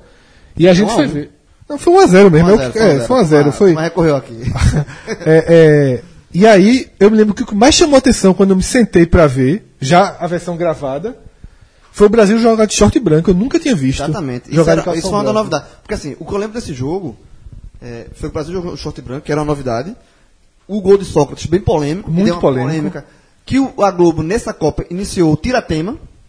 O Tiratema, que era Foi. só um Que bonequinho nome parado. sensacional, por sinal, né? É, É. Era, era, um, era só um buraquinho parado, bem diferente do que o Tiratema. Assim, do que é visto hoje. Era só um buraquinho parado. E aí, esse gol foi, talvez seja a estreia do Tiratema. Funcionou? Funcionou? disse que a bola. Não lembro, não. A bola parece que não entra toda, né? Então tem a questão dessa. E, e Sócrates vai para esse jogo com uma faixa com, com uma faixa na cabeça. Uma, tipo, tipo Rambo, digamos assim, É. mas uma faixa branca também. Então eu lembro é, é, dessa Copa. Eu lembro que na Copa também tinha. É, como acho que em todas as Copas era febre na, naquela época, jogo de botão. Então eu tinha um botão do- da seleção de Porto, tem várias seleções. A minha Porque seleção, eu vendia, por que é, vendia o botãozinho. o botãozinho das seleções. E eu não sei porque carga d'água, a, a minha seleção foi de Portugal. A minha, o meu botão era de Portugal. Por que, por que não tinha ganho? Não tinha, acho que não tinha outro. Meu pai que comprar seu Ô, Não, Fred, eu lembro de, de, de relacion- mais relacionado à Copa, eu vou lembrar mais uns pe- um personagem que, que fazia parte das transmissões, né? É insuportável, assim. Na minha lembrança era insuportável. Mas Que eu, era- lembro, eu lembro que era um negócio bem marcante. Assim, Era quem, né? Araquém. Showman. Araquém, é. O showman. Araquém, o Até showman. hoje, É. até hoje, muita gente usa showman. Talvez por conta Cara, o, parece- Araquém foi o primeiro showman. Nesse momento eu tô voando valendo. A minha memória da Copa de 86 é irrisória, meu irmão. Eu Impressionante. lembro, eu lembro. A mim nem existia. Eu lembro. Ah, é. Aí assim, eu não me lembro de ter parado pra ver. Ah, uma coisa, até passou ficou muito pra trás, já que entrou na Copa, que eu que falar. Por exemplo, eu lembro de muitas coisas dessa época. Não é que eu não tenha memória dessa época, não. Eu lembro muitas coisas. Mas a Copa que não. É, não, eu não tá lembro vindo. da Copa, por exemplo. Mas É, o que eu, é o que eu falei também, eu não tava tão ligado à Copa, ao Eu lembro de futebol. 85, quando meus pais viajaram pela primeira vez, quando eu, eu tinha 3 anos, meu irmão 2. E foi a primeira vez que meus pais viajaram seus filhos. Via- Só que minha avó teve que ficar com a alguém, tem que ficar com os meninos. E, e manhã tinha dado um pintinho pra gente. Aí, dos pintinhos foram morrendo, morrendo, sobrou um. Virou um galo, filha da puta, meu irmão. que ainda morava em casa, Ca- eu morava, eu morava em casa Caída, ou seja, de casa Caída que eu fui pro Janga. É antes de ir pro Janga isso. E quando virou um galo, fez eu e meu irmão, a gente faltar dois dias, um ou dois dias, eu não lembro mais, porque a gente não tinha minha avó, uma senhora que. A gente não conseguia sair de casa, pô. Aí, ele ficava num pátio, meu irmão, ele violentíssimo. Veja, uma, uma, uma- uma idosa e um menino de três, um galo violentíssimo. Aí o que aconteceu? Vocês criaram Galo literal- viola. Violentíssimo. Violentíssimo. Criaram um monstro. Criado, meu irmão, aí eles- na minha memória, isso, era, perigo. isso era um pintinho, isso era uma criança, isso era um pintinho, não era pra ficar desse tamanho não, tá ligado? Meu irmão, aí o que aconteceu? Muro baixo, coisa, coisa de anos 80 mesmo, os muros eram, tudo era diferente, os muros eram baixos, assim, um galo voou, mesmo o cara tá, todo, bateu, não voou no limite dele, né? é, ele, ele, ele pulou o muro, aí um dia minha avó foi lá, não tá mais aqui o galo. Aí a gente voltou pra Ah, escola. mas aliviado. Ah, ou seja, isso é 86. Eu lembro dessa semana, foi um desespero, meu irmão. É, eu lembro, por exemplo, quando cimentaram essa, essa parede, sim- é, é, eu esqueci o meu Aquaman na parede.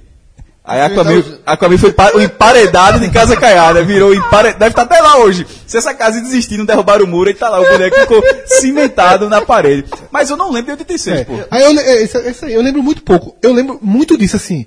É, lógico que nesse dia do videocassete a gente adiantou pra ver o gol e, e largou. E eu lembro disso, a gente jogava bola bola. na rua, saía os gols, a gente corria pra ver o replay e tal. O único momento que eu me lembro mais de ter parado pra ver é justamente a eliminação do Brasil nos Pra pênaltis pra França. pra França. Porque é pênalti, talvez, né? É, e a raiva de Zico que eu adquiri, porque Zico não era um ídolo, era um cara desconhecido pra mim, como qualquer outro. Eu não tinha.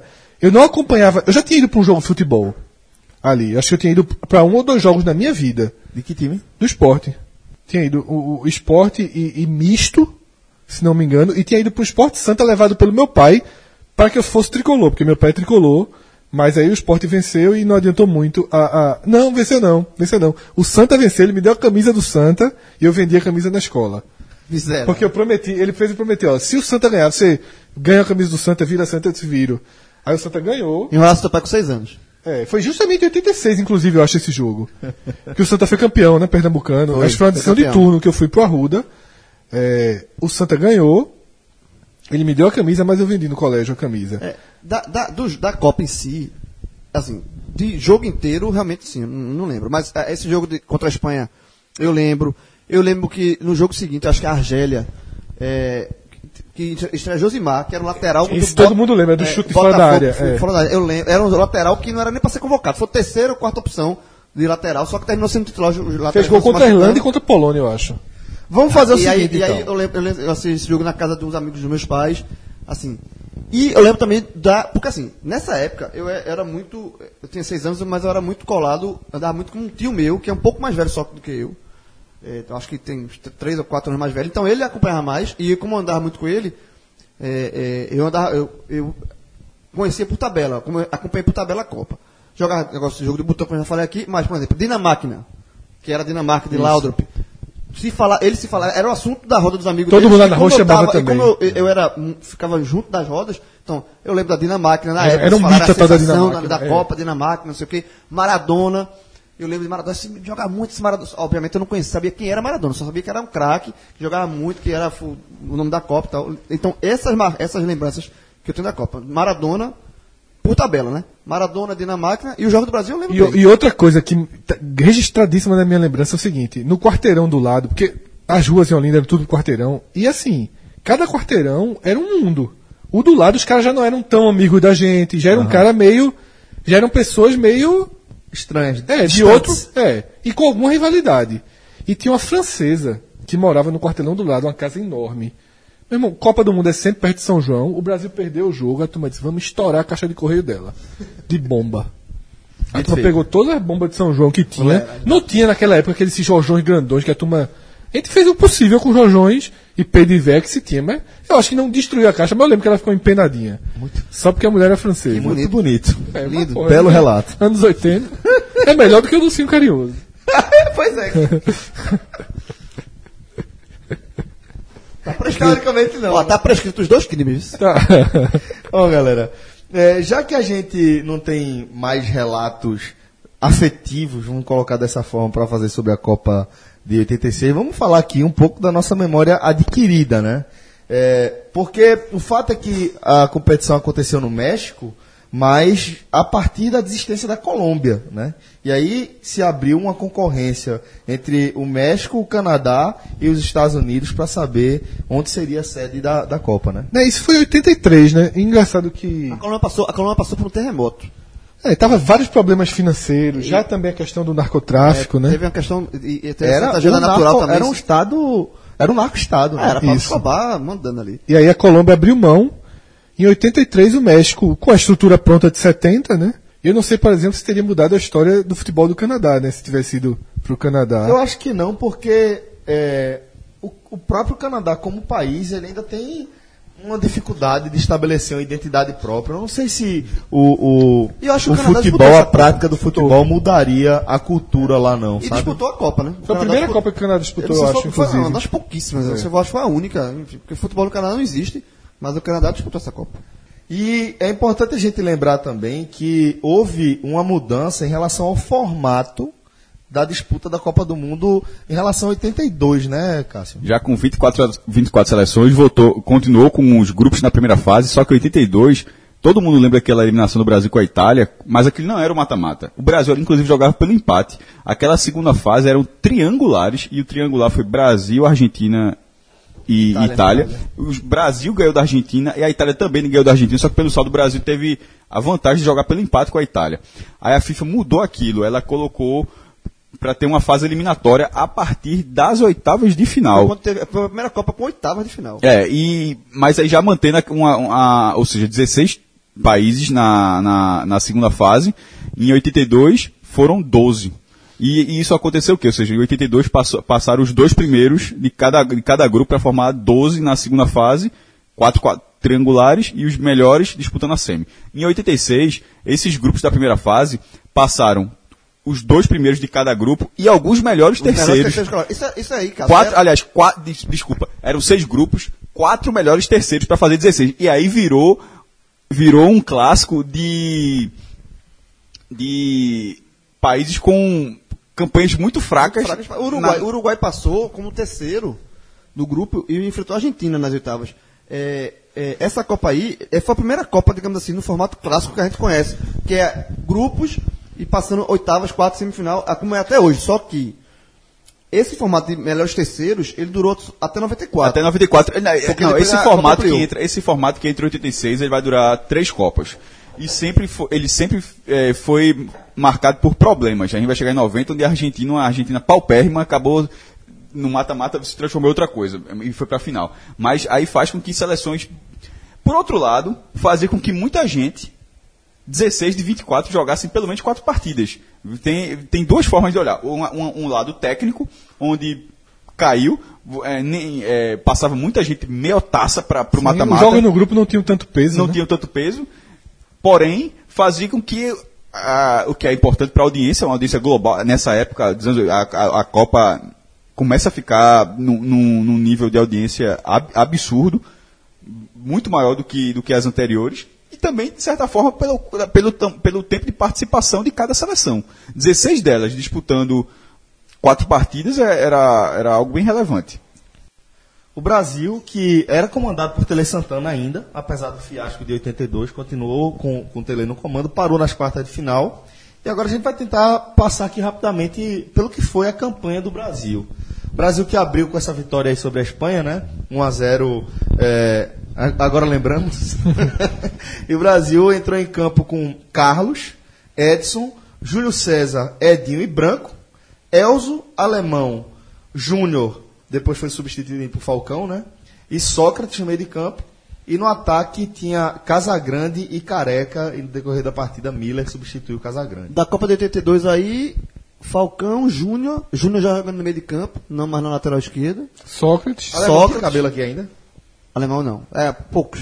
É, Casa Grande, né? Casa, mas Casa Grande não, Casa Grande foi 82 não. Foi só de 86, né? É. É. Então assim, já, e, tinha- e já era- care- e careca que é considerada a, Um grande grande. ausência, a grande ausência na Copa De de 82. 82.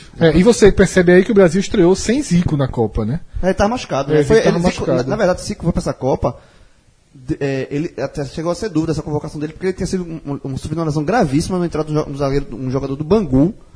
Tem até, se você colocar o que está escutando no, no- aqui o, o- o programa, bota no Google a lesão, Zico lesão Bangu. Você vê a entrada violentíssima do zagueiro. Márcio Rosário. Sobre a Espanha, rapidamente, Zubizarreta, que seria um nome no gol da Espanha durante muito. Ó, até surgir Cacilhas, goleiro da Espanha engano. Zubizarreta. Na Copa de 98. E tem, e tem, é, a gente tá em 86 Onde ele aí. tá lá. E no ataque, é, Butraguenho, que faria um estrago na dinamáquina dessa Copa. E aí, outra característica dessa seleção, Celso, que vai lembrar é o seguinte: às vésperas da, da viagem, Renato Gaúcho, que era o atacante principal do, do ponto de vista, seria titular da seleção, ele foi para uma farra, fugiu da concentração e foi cortado.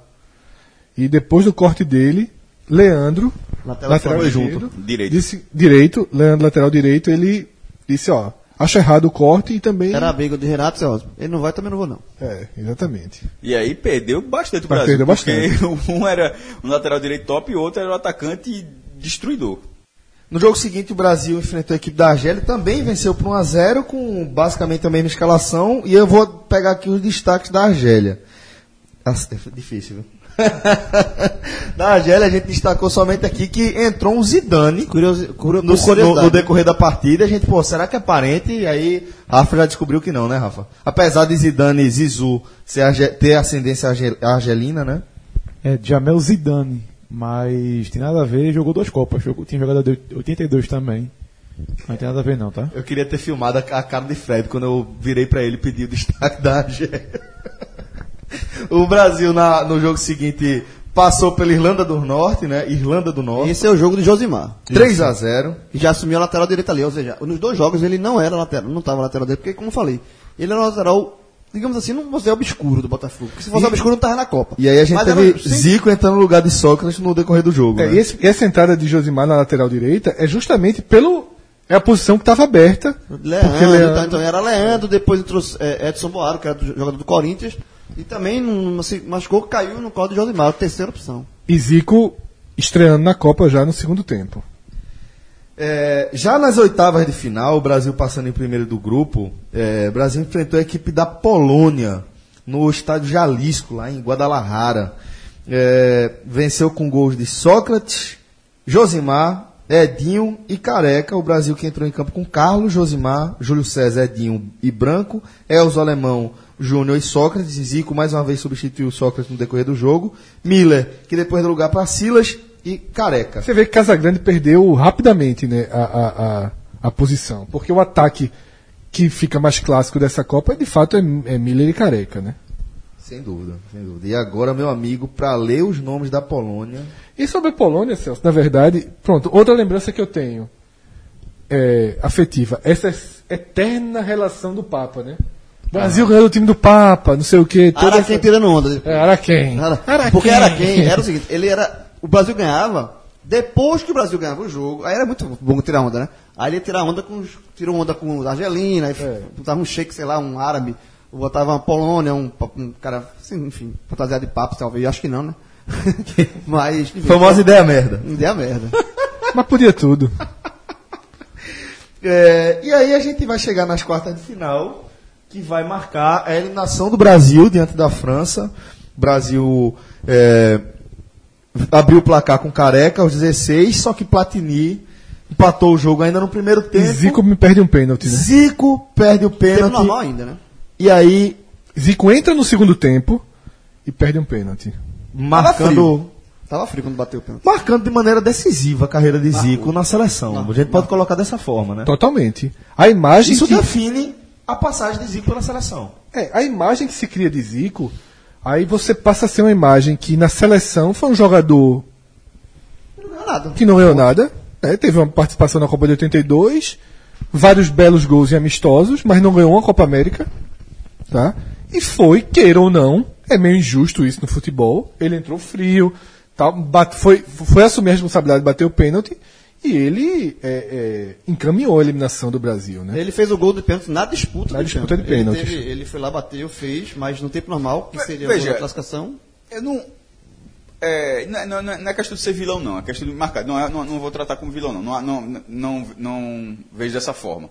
Mas em relação a ser um, um ponto negativo na carreira dele, a participação na, na, sele- na seleção na Copa, é claro que é. Tem, tem quem defenda bastante que ele foi o grande. de- Meu irmão, veja. é, com a seleção que tem tantos títulos, com tantas grandes vitórias, e qual é, é, duas, duas ou três apresentações da Copa de 82, porque antes da Copa não tem esse. É, é- é um, é um brilho, é um brilho muito. muito endeusado. É, eu acho que qualquer lista que coloque Zico, eu já falei isso. Entre os 10 maiores Não, jogadores da não, seleção, não, ele é absurdo. São coisas diferentes. Entre os 20 eu também acho são, absurdo. são coisas, Absurdo. são coisas Absurdo. diferentes. Mas assim, deixa bem claro. Um, é, um programa desse no Rio de Janeiro, ele, ele, ele estaria. O programa, em São, um programa em, 10, Sa- é. em São Paulo, talvez. Mas assim, se você se distanciar um pouco.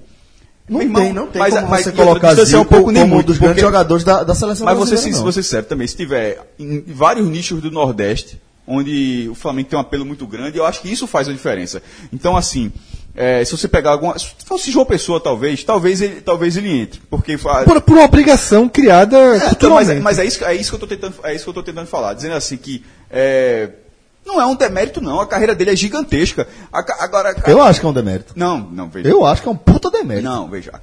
A passagem dele, ele é um dos maiores goleadores da, da- da história da seleção brasileira. Isso con- continua Muito lá. amistoso. É, muito amistoso, mas assim. Jogou mais. Peraí, ele jogou três Deixa eu Copas. terminar de concluir o raciocínio. Veja, ele, ele jogou sendo camisa 10, o que era que o camisa 10 pós-Pelé. Ou seja, ti- ti- não, foi Rivelino, né? Ou seja, Pelé foi o 10 de 58 a 70, Rivelino, se eu não me engano, pega a 10 de 74 e Zico fica com a 10 nas, nas outras Copas. Então, isso é o mérito total dele. Mas o desempenho na Copa, e essa é a última, a Copa de 86 é a última, é, pesa contra a carreira dele na imagem de seleção, não como jogador de futebol. Sim. Os números dele como jogador de futebol são muito expressivos, porque ah, mas a carreira na Europa não é tão grande quanto isso. Beleza, não importa. O que ele fez, Então. o que ele, o que ele fez no Flamengo é suficiente. Só, o Flamengo foi campeão mundial. O Flamengo tinha a base da seleção brasileira. Então, o que ele e foi ganhou três brasileiros em quatro. Então, o 80, 82, 83. Então, o que ele fez no Flamengo não, não importa o que teve de Europa, mas a discussão partindo para a seleção brasileira é, é eu acho que é forçar muito colocar ele no patamar de tantas Por isso, pessoas. eu, por isso que eu acho que diminui, de, de fato, eu acho que diminui a carreira de, de Zico. Eu acho que um jogador como Zico, que ele foi, como você mesmo destacou, o camisa 10 da seleção durante três Copas do Mundo, não dá pra você analisar a carreira dele separado da Copa do Mundo. Não é como se ele fosse um jogador da Suécia e ele é- sempre foi o camisa 10 da Suécia, mas a Suécia só participou de uma Copa e naquela Copa ele meio lesionado alguma coisa, ele não foi tão bem. Zica é um cara que ele tem uma história de regularidade na seleção, onde ele jogou mal. onde ele não conseguiu ganhar absolutamente Não, nada. mas é ele não, jogou mal. Ele não jogou jogou mal. não. Ele não jogou mal. Mas não conseguiu, é, mas não veja, veja, mas não. não conseguiu Então- conduzir a seleção a grande Na conquista. verdade, ele- nenhuma na- conquista. É, isso ele sim. como camisa 10, ele não Nunca conseguiu conduzir a, Copa. a, a, a, 86 jogou mal. é, se você for analisar a carreira dele, não tem como você analisar. Não, vou analisar só o Zico do, do futebol, do clube do. se a gente analisar só a Copa do Mundo, já está claro assim que ele não pode ser um dos maiores brasileiros da história da Copa do Mundo, como, como, como eu falei, como se colocar uma mesa redonda na, em São Paulo e no Rio de Janeiro. Agora, como jogador, de- jogador de- porque veja só, Celso, são 20 Copas do Mundo de 30 a 2014. O Brasil ganhou 5. Não pode, ah, o recorte não pode ser ou ganhou Copa, tipo, não ganhou Copa. Existe o jogador que mesmo na seleção marcou época. Ele marcou uma época dele. Não é. E qual é a não é das, Qual é a não, é fica? da- não, mas não é só pelas derrotas de Copa. É isso que eu queria dizer. Leão Mas é- o que marcou a época Le- dele foi justamente isso. Sim, então, por causa do nível de cobrança que tinha sobre ele. Mas assim, todos os outros. É, Sócrates não ganhou, Falcão É, não ganhou. É, isso, é isso. Zico, Zico é, é- ele é, talvez, o nome. A gente tá falando aqui da Copa de Mas 86, Falcão anos, ganhou- anos 80 e tal. O que eu Zico, quero dizer era, é assim, Zico, veja. era, Zico era o ícone, o principal jogador dos anos 80 do Brasil, que foi uma geração talentosíssima, de grandes jogadores, Zico, Sócrates, é, Casagrande, Falcão, sabe assim? Éder. Éder. Grandes jogadores, só que foi uma geração que não ganhou Copa. Então, assim. Nem ele- Copa América. É, ele é uma geração. Mas se bem, na- nessa época. Copa América Bola estava sendo importante. realizada também, pouco- mas ok. pouco rela- Mas não ganhou. Quer dizer É, assim, não ganhou mas- nada. não ganhou Olimpíada, nada, mas Copa peraí, América, nada. Mas na- naquela época, ninguém, o, o Brasil não dava importância à Copa América. Como porque que é o como- negócio? como, assim, negócio? como os clubes se Zico, dava- se dava Zico menos tivesse vencido, se Zico tivesse vencido uma Copa, uma Copa, vamos botar um si bem grande. Ele não precisa ter sido Romário de, de 94 ou Rivaldo e Ronaldo de 2002. Mas um jogador que foi decisivo na participação, que foi o camisa 10 daquela, daquela seleção durante aquela conquista. Se Zico tivesse vencido uma Copa do Mundo, que fosse essa de 86, ele seria lembrado, ele, ele- ele estaria bem colocado no rol dos grandes jogadores de futebol do mundo. Mas, Como- eu acho que, mas aí que tá. E não É, está. Eu acho que. Não, Celso, me desculpa, eu acho que está. Eu, eu discordo de você. Faz uma lista Eu, eu acho de que. 50 jogadores, os 50 maiores jogadores da história do futebol no mundo. Não dá pra botar Zico, não. Não, é, Celso, eu acho, a primeira lista seria subjetiva, porque se for, por exemplo, de número de gols marcados, ele estaria entre os 50. Não, pô, Visi- lista, lista dos É, principais jogadores. Mas eu tô falando. Não, mas ali, poxa, mas é subjetiva. A Não, lista, pô, veja, lista do maior gol marcado é a lista do maior gol marcado. Sim, mas a lista é subjetiva. Ah, veja, os, os 50 maiores jogadores. critério da lista qualquer, define isso. Então, eu, só, eu só quis dizer um critério. O critério veja, define- o seu critério. Na critério- soma- critério- o não existe a lista dos 50 maiores Eu jogadores. Existem 7 bilhões de pessoas que podem fazer essa lista. Não existe uma lista de como dizer isso. Então essa lista é Você, subjetiva. como você, colocaria Zico entre Talvez, eu nunca, eu nunca, eu acho que eu nunca fiz essa lista. 50 mas maiores acho que eu da história, da história, acho, acho que sim, colocaria. Seleção. Não, da da história. história. Da história, não é seleção, é isso que eu tô Não falando. dá, não dá. Mas no futebol mundial, futebol é, mundial, eu não que não. dá. Eu acho diferente. Não dá Eu- é-. É diferente. Porque ele fez coisas muito grandes pelo Flamengo. Mas, por exemplo, quais outros não jogadores do Brasil? Mas, porque para entrar nos 100, para não ficar nos 50, 650, porque o, o, o X da questão é esse. Se você pegar, é, misturar seleção e a carreira no clube, certo? Que eu misturo, Então, pra minha análise. Então, mas, não, a, gente- a primeira análise estava sendo feita era só sobre seleção. E aí, e aí todo mundo Ele não concorda. entra em e aí, é. Então, aí todo mundo concorda. Mas, misturando tudo, quais são os jogadores que ficam à frente de Zico? Do Brasil? Sim. Do Não, Bra- agora- no, no todo no Brasil? Sim, vá dizendo algum, só para. Somando toda Tipo, a carreira. Romário, Ronaldo, Pelé. Não, vamos lá devagar. Ga-. Vou perguntar. Pelé, Ronaldo, Ronaldo, Romário. Garrincha, os clássicos, vamos lá. Gol, Garrincha. Ronaldo. Qual? Tafarel é maior que ele. O Ronaldinho Gaúcho. Aí tá. Ronaldo. Tafarel não é Tafarel maior é que Zico? muito maior que Zico. muito Porque- maior que Zico. Porque ganhou. É muito Mas, mas é que tá, é isso que a gente faz. Assim como eu falei, aí eu, vou- eu vou colocar do outro lado. Assim como a gente falou de sair da, da, do eixo de, de São Paulo, de Rio dessa discussão, aí eu, aí eu tenho impressão, e é tudo subjetivo, é só impressão minha, que assim como a gente está falando que é muito maior, em nenhum outro lugar do mundo se acharia isso. É porque- E- e eu acho, aí vê, eu acho que se, se fizer essa pesquisa, Na For Fortune da na Inglaterra, For não. Fortune da Inglaterra, fizer uma revista. Não, na aí Kicker da- Zico entra porque Se- entra como imagem não, também. pô, É. pô, mas só a gente tá certo, as pessoas não, podem estar certo, não? Lógico que não, mas Então, é cada um tem que dizer sua opinião, né? Então, mas eu acho que pro mundo, então, tirando da gente, tirando dessa sala aqui, mundo, eu- eu pro mundo, ah, nessa. pronto, Pe- Zico tá à frente de De Tafarel. Tafarel, ok, mas não tá na frente de todos os outros citados. Também concordo, mas eu concordei, eu só dei um vamos lá, exemplo. então vamos lá, vamos devagarinho. Então, Pelé, Pelé, devagarinho. Pelé, Garrincha, Certo. Romário, Certo. Ronaldo, Aí, aí, Rivaldo. Rivaldo, Ronaldinho Gaúcho. Certo. seis. Peraí, peraí, Neymar. peraí, peraí, Pelé, Não, Ron- Neymar não. peraí, Pelé, Garrincha. Neymar? O Neymar, pra mim, já é maior que Já é Zico. maior que Zico pra seleção. Só vai perder a Não, conta? porra. Não, pro mundo. Pro mundo já é maior que Zico. Mas aí é pra é. Zico, Zico, em momento algum, esteve entre os três melhores jogadores do Neymar, mundo. Neymar. Mas já a eleição não existia, pô. Neymar. Não, mas não, não, Não, não, joga- veja. Não, mas Mas a, a- a eleição não existia, não é que ele foi um dos três em nenhum momento. Não Em algum Neymar momento ele foi o melhor do mundo, Celso. Aí é que tá. O problema de não existir a eleição naquela época é o seguinte: em algum momento, Zico foi o melhor do mundo. Não exi- simplesmente não existia a eleição. Se existisse a eleição entre 80 e, e 83, ele, ele, detalhe, ele teria. no Ele Flamengo, ele jogar teria no Flamengo naquela época. Um jogador, um era- jogador da América do Sul Era forte, ia ser o melhor claro, jogador do mundo. Era forte, Mas era, era, era perigo. Celso, era Como outra não tem perigo? Não teve nenhuma Era- vez. eu, quero, eu quero que você me diga então qual era. Não Então, teve nenhuma vez. não existia o prêmio. Não. É e muito depois de difícil existir, nunca existiu. É muito difícil E depois de medir. existir, nunca ninguém ganhou. Porque, é Porque o futebol mudou. Vamos botar aqui. E é isso que eu tô 80, dizendo, pô. O futebol mudou. Mas quando não mudou, ele era melhor. Veja, Nos é a mesma coisa de 80, Pelé. Se existisse o prêmio da FIFA, quando Pelé jogava, Eu tô entendendo. Quem ia ganhar essa O que eu tô Stefano? dizendo é o seguinte: você vê um jogador de fora da Europa vencendo um prêmio de melhor jogador do mundo. pô, mas não compare com o cenário de É, 2014, não. É, compare com Tá 80, nos não anos comparar, 80, não, o Flamengo- poxa. o Flamengo- É quando tem o- o Flamengo, o prêmio, Flamengo porra. nos anos 80 era fortíssimo mundialmente. É porque você falou que um tem prêmio, eu falei que o o outro não tinha prêmio. Naquela época, os- tanto é que essa seleção aí, toda a seleção, basicamente toda ela, era convocada, os jogadores jogavam no Brasil. É, exatamente. Então o futebol brasileiro naquela época era muito forte. Não- se você botasse o Flamengo naquela época, pra jogar com o Real Madrid naquela época, era pau. Ganhava. Ganhava, Não é que- não é que era pau, não. Não é que era pau, não. Ganhava. Exatamente. Vamos voltar agora então pro debate de 86, já que o debate de Zico já tá rendendo outro programa. E só pra mostrar o seguinte: O resto do, também foi do bom. outro lado, do outro lado do campo, existia um jogador que foi muito maior que Zico no futebol, Platini. que é Platini. Sim. Mas isso. Que também estaria na lista de 50, é isso que eu tô falando. É, esse, esse sem Esse dúvida. sem dúvida. Esse sem dúvida. Copa. Esse E também não ganhou Copa, sim, mas ganhou Eurocopa. Mas é isso que eu tô dizendo, assim, porque Zico tinha uma imagem muito, muito. A gente. No Brasil, Zico era tido como o maior craque do mundo. eu só não sei se era. 500 gols no Flamengo, naquele Flamengo, é relevante. Sim, é lógico que é. Veja só, Zico é um dos maiores jogadores, Na por exemplo, Celso, do Campeonato Brasileiro, sem dúvida. Eu só, eu só discordei de Tafarel. De Ronaldo, é, já tava. é, Pelé, Garrincha, Romário, Eu Ronaldo. Rivaldo Neymar e. Ronaldinho Gaúcho. Seis. Neymar. Neymar, eu acho que ainda não. Neymar precisa fazer alguma Eu coisa. também discordo.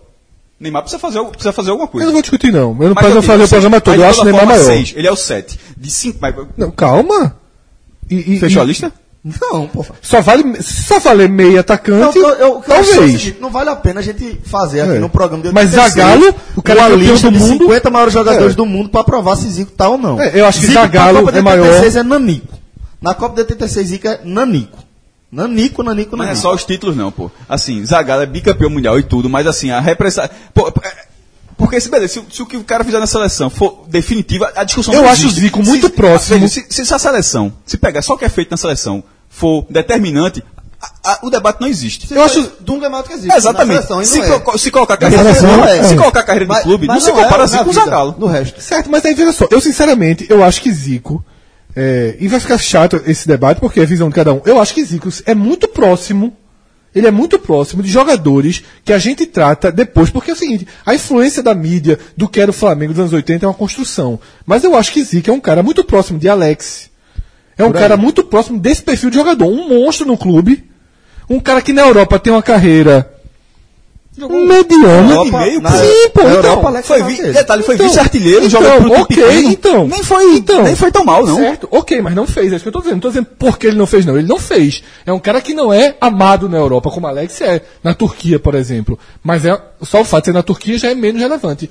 Então eu acho que Zico ele transita um pouco. Se não fosse toda a construção de uma mídia muito dominante. Alex não jogou três Copas, não. Sim, veja é, só. Eu, eu acho, eu né? acho, eu acho jogou que nenhuma, ele, acho. né? Então, eu acho que ele se encaixa mais ou menos aí. Enfim, é- é- Ele, é- é ele, ele é acima de Alex? É. Mas eu acho que se não fosse toda essa construção, ele ficaria. Pra mim, ele fica no, no meio do caminho, digamos assim. Pronto, no meio do caminho. Entre um Alex e um Ronaldinho Gaúcho, que foi maior que ele. Sim, mas isso ninguém discute. Sim, mas muito maior em seleção e muito maior em clube. Ronaldinho Gaúcho.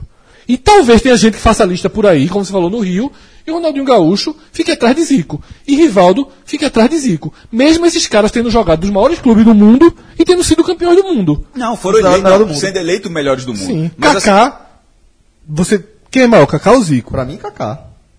tu, acha, tu acha a Eu Cama... acho Kaká maior que Zico. Esse pô. é um questionamento. Kiko, no mundo. Por quê? Só porque, Pela carreira na Europa. Pela porque, carreira, porque a Copa, ele, porque a Copa ele sido ganhou- vencedorosíssimo ele ganhou, na Europa, Ele ganhou, ele ganhou uma Champions League pelo Milan, foi é o último antes de de Cristiano Ronaldo e Messi.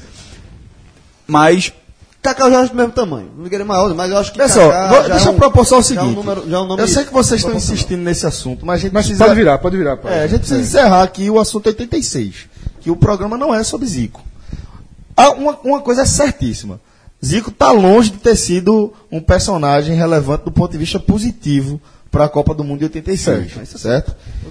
É, quem seria o craque da Copa de 86? Aí, Maradona. Absoluto. Tá- Reina tá- tá um fácil segundo, aqui, né? É um segundo. Rei, rei da Reina Copa. tranquila, cara. Rei, reina da Copa. Escreveu, escreveu a história da Copa do Mundo de É, 86. a Copa do Mundo 86 é Maradona. Se você falar assim, Copa do Mundo 86, qualquer, qualquer lugar do mundo, a primeira imagem é de Maradona. Isso. Não tem nem perigo. E também o grande jogo vai Gol de ser. mão, de driblão. O grande jogo. Eu tenho, eu tenho uma, uma escolha que talvez seja diferente. Argentina e Inglaterra. E Argentina Pra mim, a Argentina e Inglaterra é o grande jogo. Até, até o fato de ter sido um, um gol de mão Exatamente. transforma esse jogo em algo maior. E o super já- gol, O né? jogo tem Já duas que- imagens. Já que É. a gente fala de lembrança, a gente também falando de lembrança, esse jogo eu lembro. Esse jogo eu lembro. O do gol da polêmica do gol de mão, do gol. Esse jogo aí foi aquele jogo que eu, com seis anos, com meu, meu tio mais velho, se comentou muito tempo depois do jogo. O gol de, o gol de A mão de Deus, né? demais. O gol de mão, falou, o gol de mão é um lance. é, que, assim, devia ser, é, foi um lance regular, né? Mas que entrou na história. É. um gol que tá. É um gol, tanto o gol de mão quanto o outro gol, que é pra muitos o gol mais bonito da história que eles arrancando no meio do, campo todo. E além disso, a gente tem que lembrar que Inglaterra e Argentina tinham uma rivalidade histórica por causa da Guerra das Malvinas, an- an- poucos anos antes. Então, assim, existia todo um contexto. Maradona falou naquela Copa que aquele jogo, esse jogo aqui eu não perco nem.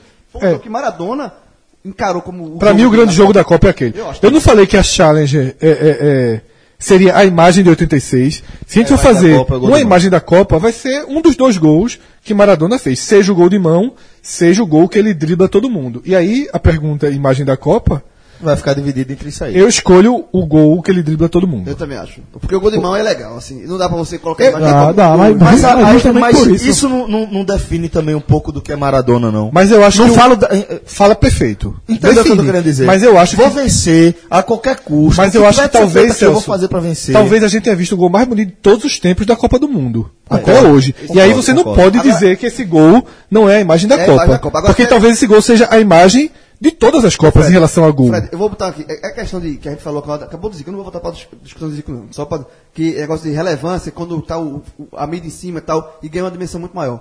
O gol de Ma- de Maradona é sensacional e, e realmente é um dos gols mais da Copa, da história das Copas, se não o mais da história do futebol mundial. Só que em 94, um jogador da Arábia Saudita, Da Arábia Saudita. chamado Al Irã, Foi. fez um gol muito parecido, arrancando o meio de campo, driblando todo, se não me engano, contra a Bélgica. Driblando todo mundo e fazendo um gol muito parecido. Ninguém lembra desse gol. Mas qual, qual foi a fase daquilo ali? Não, na primeira fase. Primeiro, veja, o Primeira- gol, porque o, gol não ia usar. o parecido é, é, é pela área do campo que ele saiu. Em relação à velocidade, ao domínio de bola, ao drible, me desculpe, João, não é parecido. Assim, você, você pegou, é tipo, você pegar, o cara, um fez gol de bicicleta, um fez um gol de bicicleta plástica, outro fez um velocípede, assim, mas é bicicleta, ok.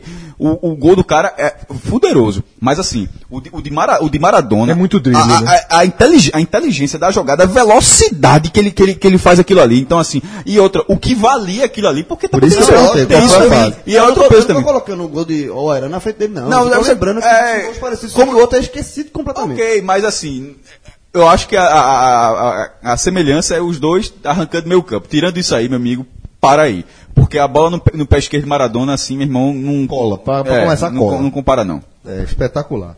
É, então a gente já, já definiu que a imagem da Copa vai ser essa arrancada de São Maradona. duas, é essa e o gol de mão. Gol- É, mas Na essa- verdade, por, por imagem. morre. Porque, Eu- porque o foda é veja, que assim, a arrancada eu- é um imagem, vídeo. por é um imagem, GIF. Ah, é. veja, a arrancada é um GIF. A imagem, uma foto, é a mão, é o soco na bola.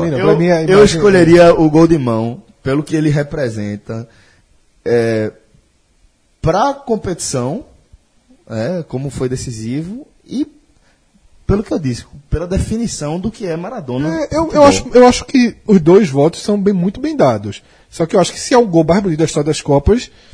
é, e se a gente fosse fazer só os vencedores aqui, tipo, em cada Copa a gente escolhesse qual é a imagem da Copa de todos os tempos, você não poder nem votar nela, Seria estranho, porque ela E se perderia. você não pudesse votar no, no gol de mão? Mas eu acho ok. Assim, eu acho que ela não pode perder a seletiva, digamos assim, pra ir pra grande final.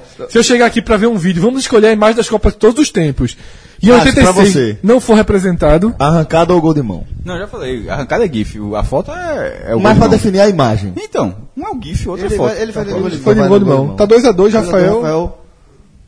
Gol de mão, pô. Aí, gol O, de o mão. gol- o gol mais bonito. A turma gosta de golzinho malandro. O gol mais bonito da história Não, das Copas eu não gosto, não. é a imagem das- da Copa. Não é o gol mais bonito, é a imagem dessa Copa é essa. É, mas pra mim, é, eu já, a gente já É, debateu. eu, eu tô vamos. Ó, eu É a concordo imagem da. Copa. É, a surpresa, quem seria? Bélgica. Se a, a Bélgica foi quarto colocado nessa Tifo. Geração É, belga. Copa. Jesus, A geração belga. Porque assim, a, a geração belga, que a turma, os meninos. Era Essa é essa. verdadeira. Não, geração belga. Geração, meu amigo, geração belga. Vem a Copa de 86. Mas, aí, é, mas essa geração belga, apesar da greia toda, mas o time é muito bom, mas é, simplesmente ainda não deu certo em Não, Copa, mas eventualmente pode dar. de Copa, Mas ela chegou na semifinal. E, e detalhe, outra imagem de clássica de Copa. É Maradona que com seis cercado- de, de uns seis belgas. Era É, muito belga, Fileirinho. era muito belga. Ó, na decepção, eu vou ficar com... Na surpresa. Ah, uma surpresa. Eu já, já, já ficou... Fechou com a Bélgica? Sim. É, eu acho que assim, a Bélgica é uma grande surpresa.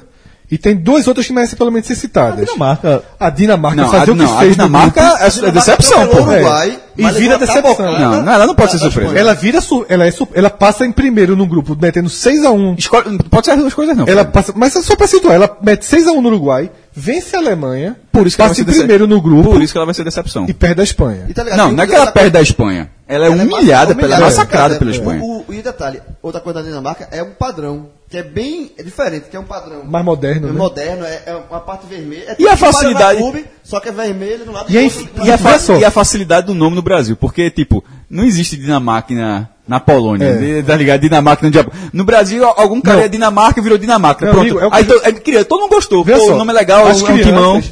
Eu respeitava, eu tinha a Todo seleção mundo, que eu mais todo tinha mundo medo. queria ter o botão da Aos Dinamarca. olhos da, da- de Fred criança, a seleção que eu tinha mais medo não era Maradona Argentina, não. Era a Dinamarca. Dinamarca. Esse nome, é, não- é o Esse nome- nome é muito bom, pô. Era de congelar. Quem foi que botou o nome? Deve ser algum Não, alguém colocou nessa Copa, pegou e pronto. E aí, outra surpresa que, historicamente... Não, não é super, foi decepção. né? Não, eu acho que a Dinamarca ela fica como decepção também. Eu não acho É. não, a decepção tem outra. Mas outra surpresa que precisa ser, pelo menos, citada historicamente, é que o Marrocos é, venceu um grupo e foi a primeira seleção africana a se classificar. É, venceu um grupo com Inglaterra, Polônia e Portugal. Só pegou seda também, né? Isso, isso é Ou Inglaterra, né? Inglaterra. É, é, detalhe, o Marrocos dis- disputou essa Copa e depois de muito tempo tá voltando agora. É. Passou muito tempo, Marcos que detona na- no Campeonato Africano, na Copa Nacional, do- é, Copa Africana de Nações, é o que tem mais títulos, mas passou muito tempo sem E disputar a qual é a Copa. outra decepção pra tu, João? A Itália. A Itália foi campeã do veio, veio como- como campeã do mundo e fez uma Copa muito fraca. É italiano, né? Hã? A É, Itália italianou. É, é, mas a Itália, pô, era campeã, era, já a Itália é atual campeã do mundo. Ou é taça ou é vexame. Porque Conseguiu se classificar, mas assim, 2018 tá nem na Copa. É, é, pra- Vale alguma coisa? Vai. Então, ó, tem condição de ganhar? Tem. Então não tem. Bota qualquer merda pra jogar. Mas, e tá passar, depois de passar. 2006, foi eliminado na primeira fase de 2010, eliminado na primeira fase de 2014 e sequer está indo pra Copa de 2020. Se, se ligue 2020 que vem assim, trincada pra 2020. Mas pra mim, a Itália fica como decepção também. Bom, galera, é, acho que pra. A gente pode encerrar aqui esse programa e talvez a melhor forma de a gente encerrar, melhor não, mas a forma que a gente escolheu pra encerrar esse programa é também um outro clássico, né? É, a gente já falou indiretamente, rapidamente sobre ele aqui, porque ele tá dentro do álbum 2 de Legião Urbana, que é Eduardo e Mônica. Uma música que toca bastante na Nova Brasil FM. Então, os apreciadores recentes da música popular brasileira certamente conhecem esse clássico de Legião, né? E uma música, Celso, que é escrita em 86, gravada em 86, e que serve pra terminar o programa como uma passagem do tempo, né? Que a gente vai se reencontrar o próximo álbum da Copa em 1990. É isso aí, Fred. Até 1990. Forte abraço a todos, galera. Até a próxima. Tchau, tchau.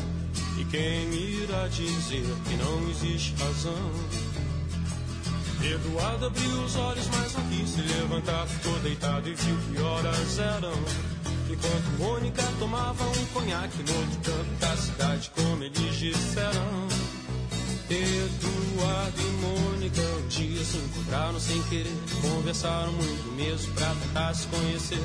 Carinha do cursinho de Eduardo que diz que tem uma festa legal e a gente quer se divertir. Festa estranha com gente esquisita, eu não tô legal. Não aguento mais birita e a Mônica riu. Quis saber um pouco mais sobre o boizinho que tentava impressionar. E o Eduardo meio tonto só pensava em ir pra casa é quase duas, eu vou me ferrar. Eduardo e Mônica trocaram telefone, depois telefonaram e decidiram se encontrar. O Eduardo sugeriu uma lanchonete, mas a Mônica queria ver o filme do Godard.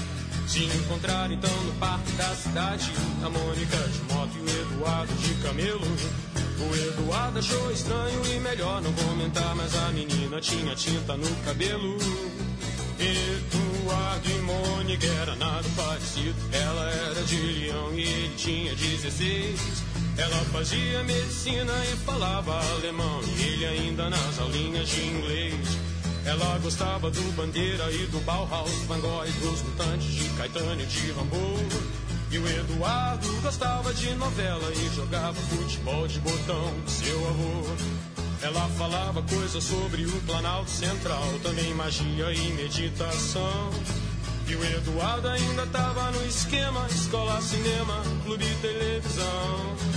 E mesmo com tudo diferente, veio medo, de repente uma vontade de se ver. E os dois se encontravam todo dia e a vontade crescia como tinha de ser.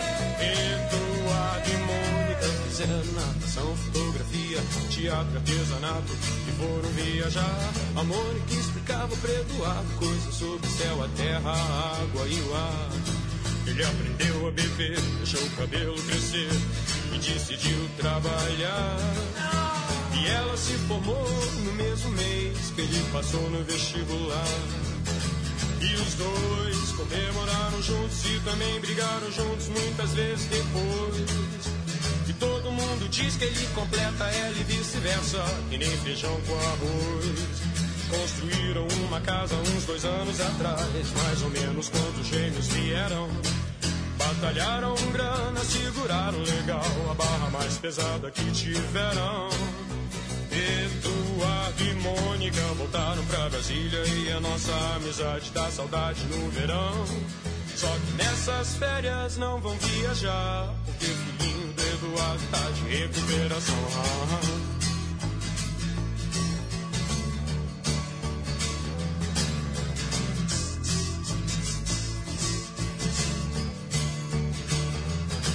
E quem um dia irá dizer que existe razão nas coisas feitas pelo coração? E quem irá dizer que não existe razão?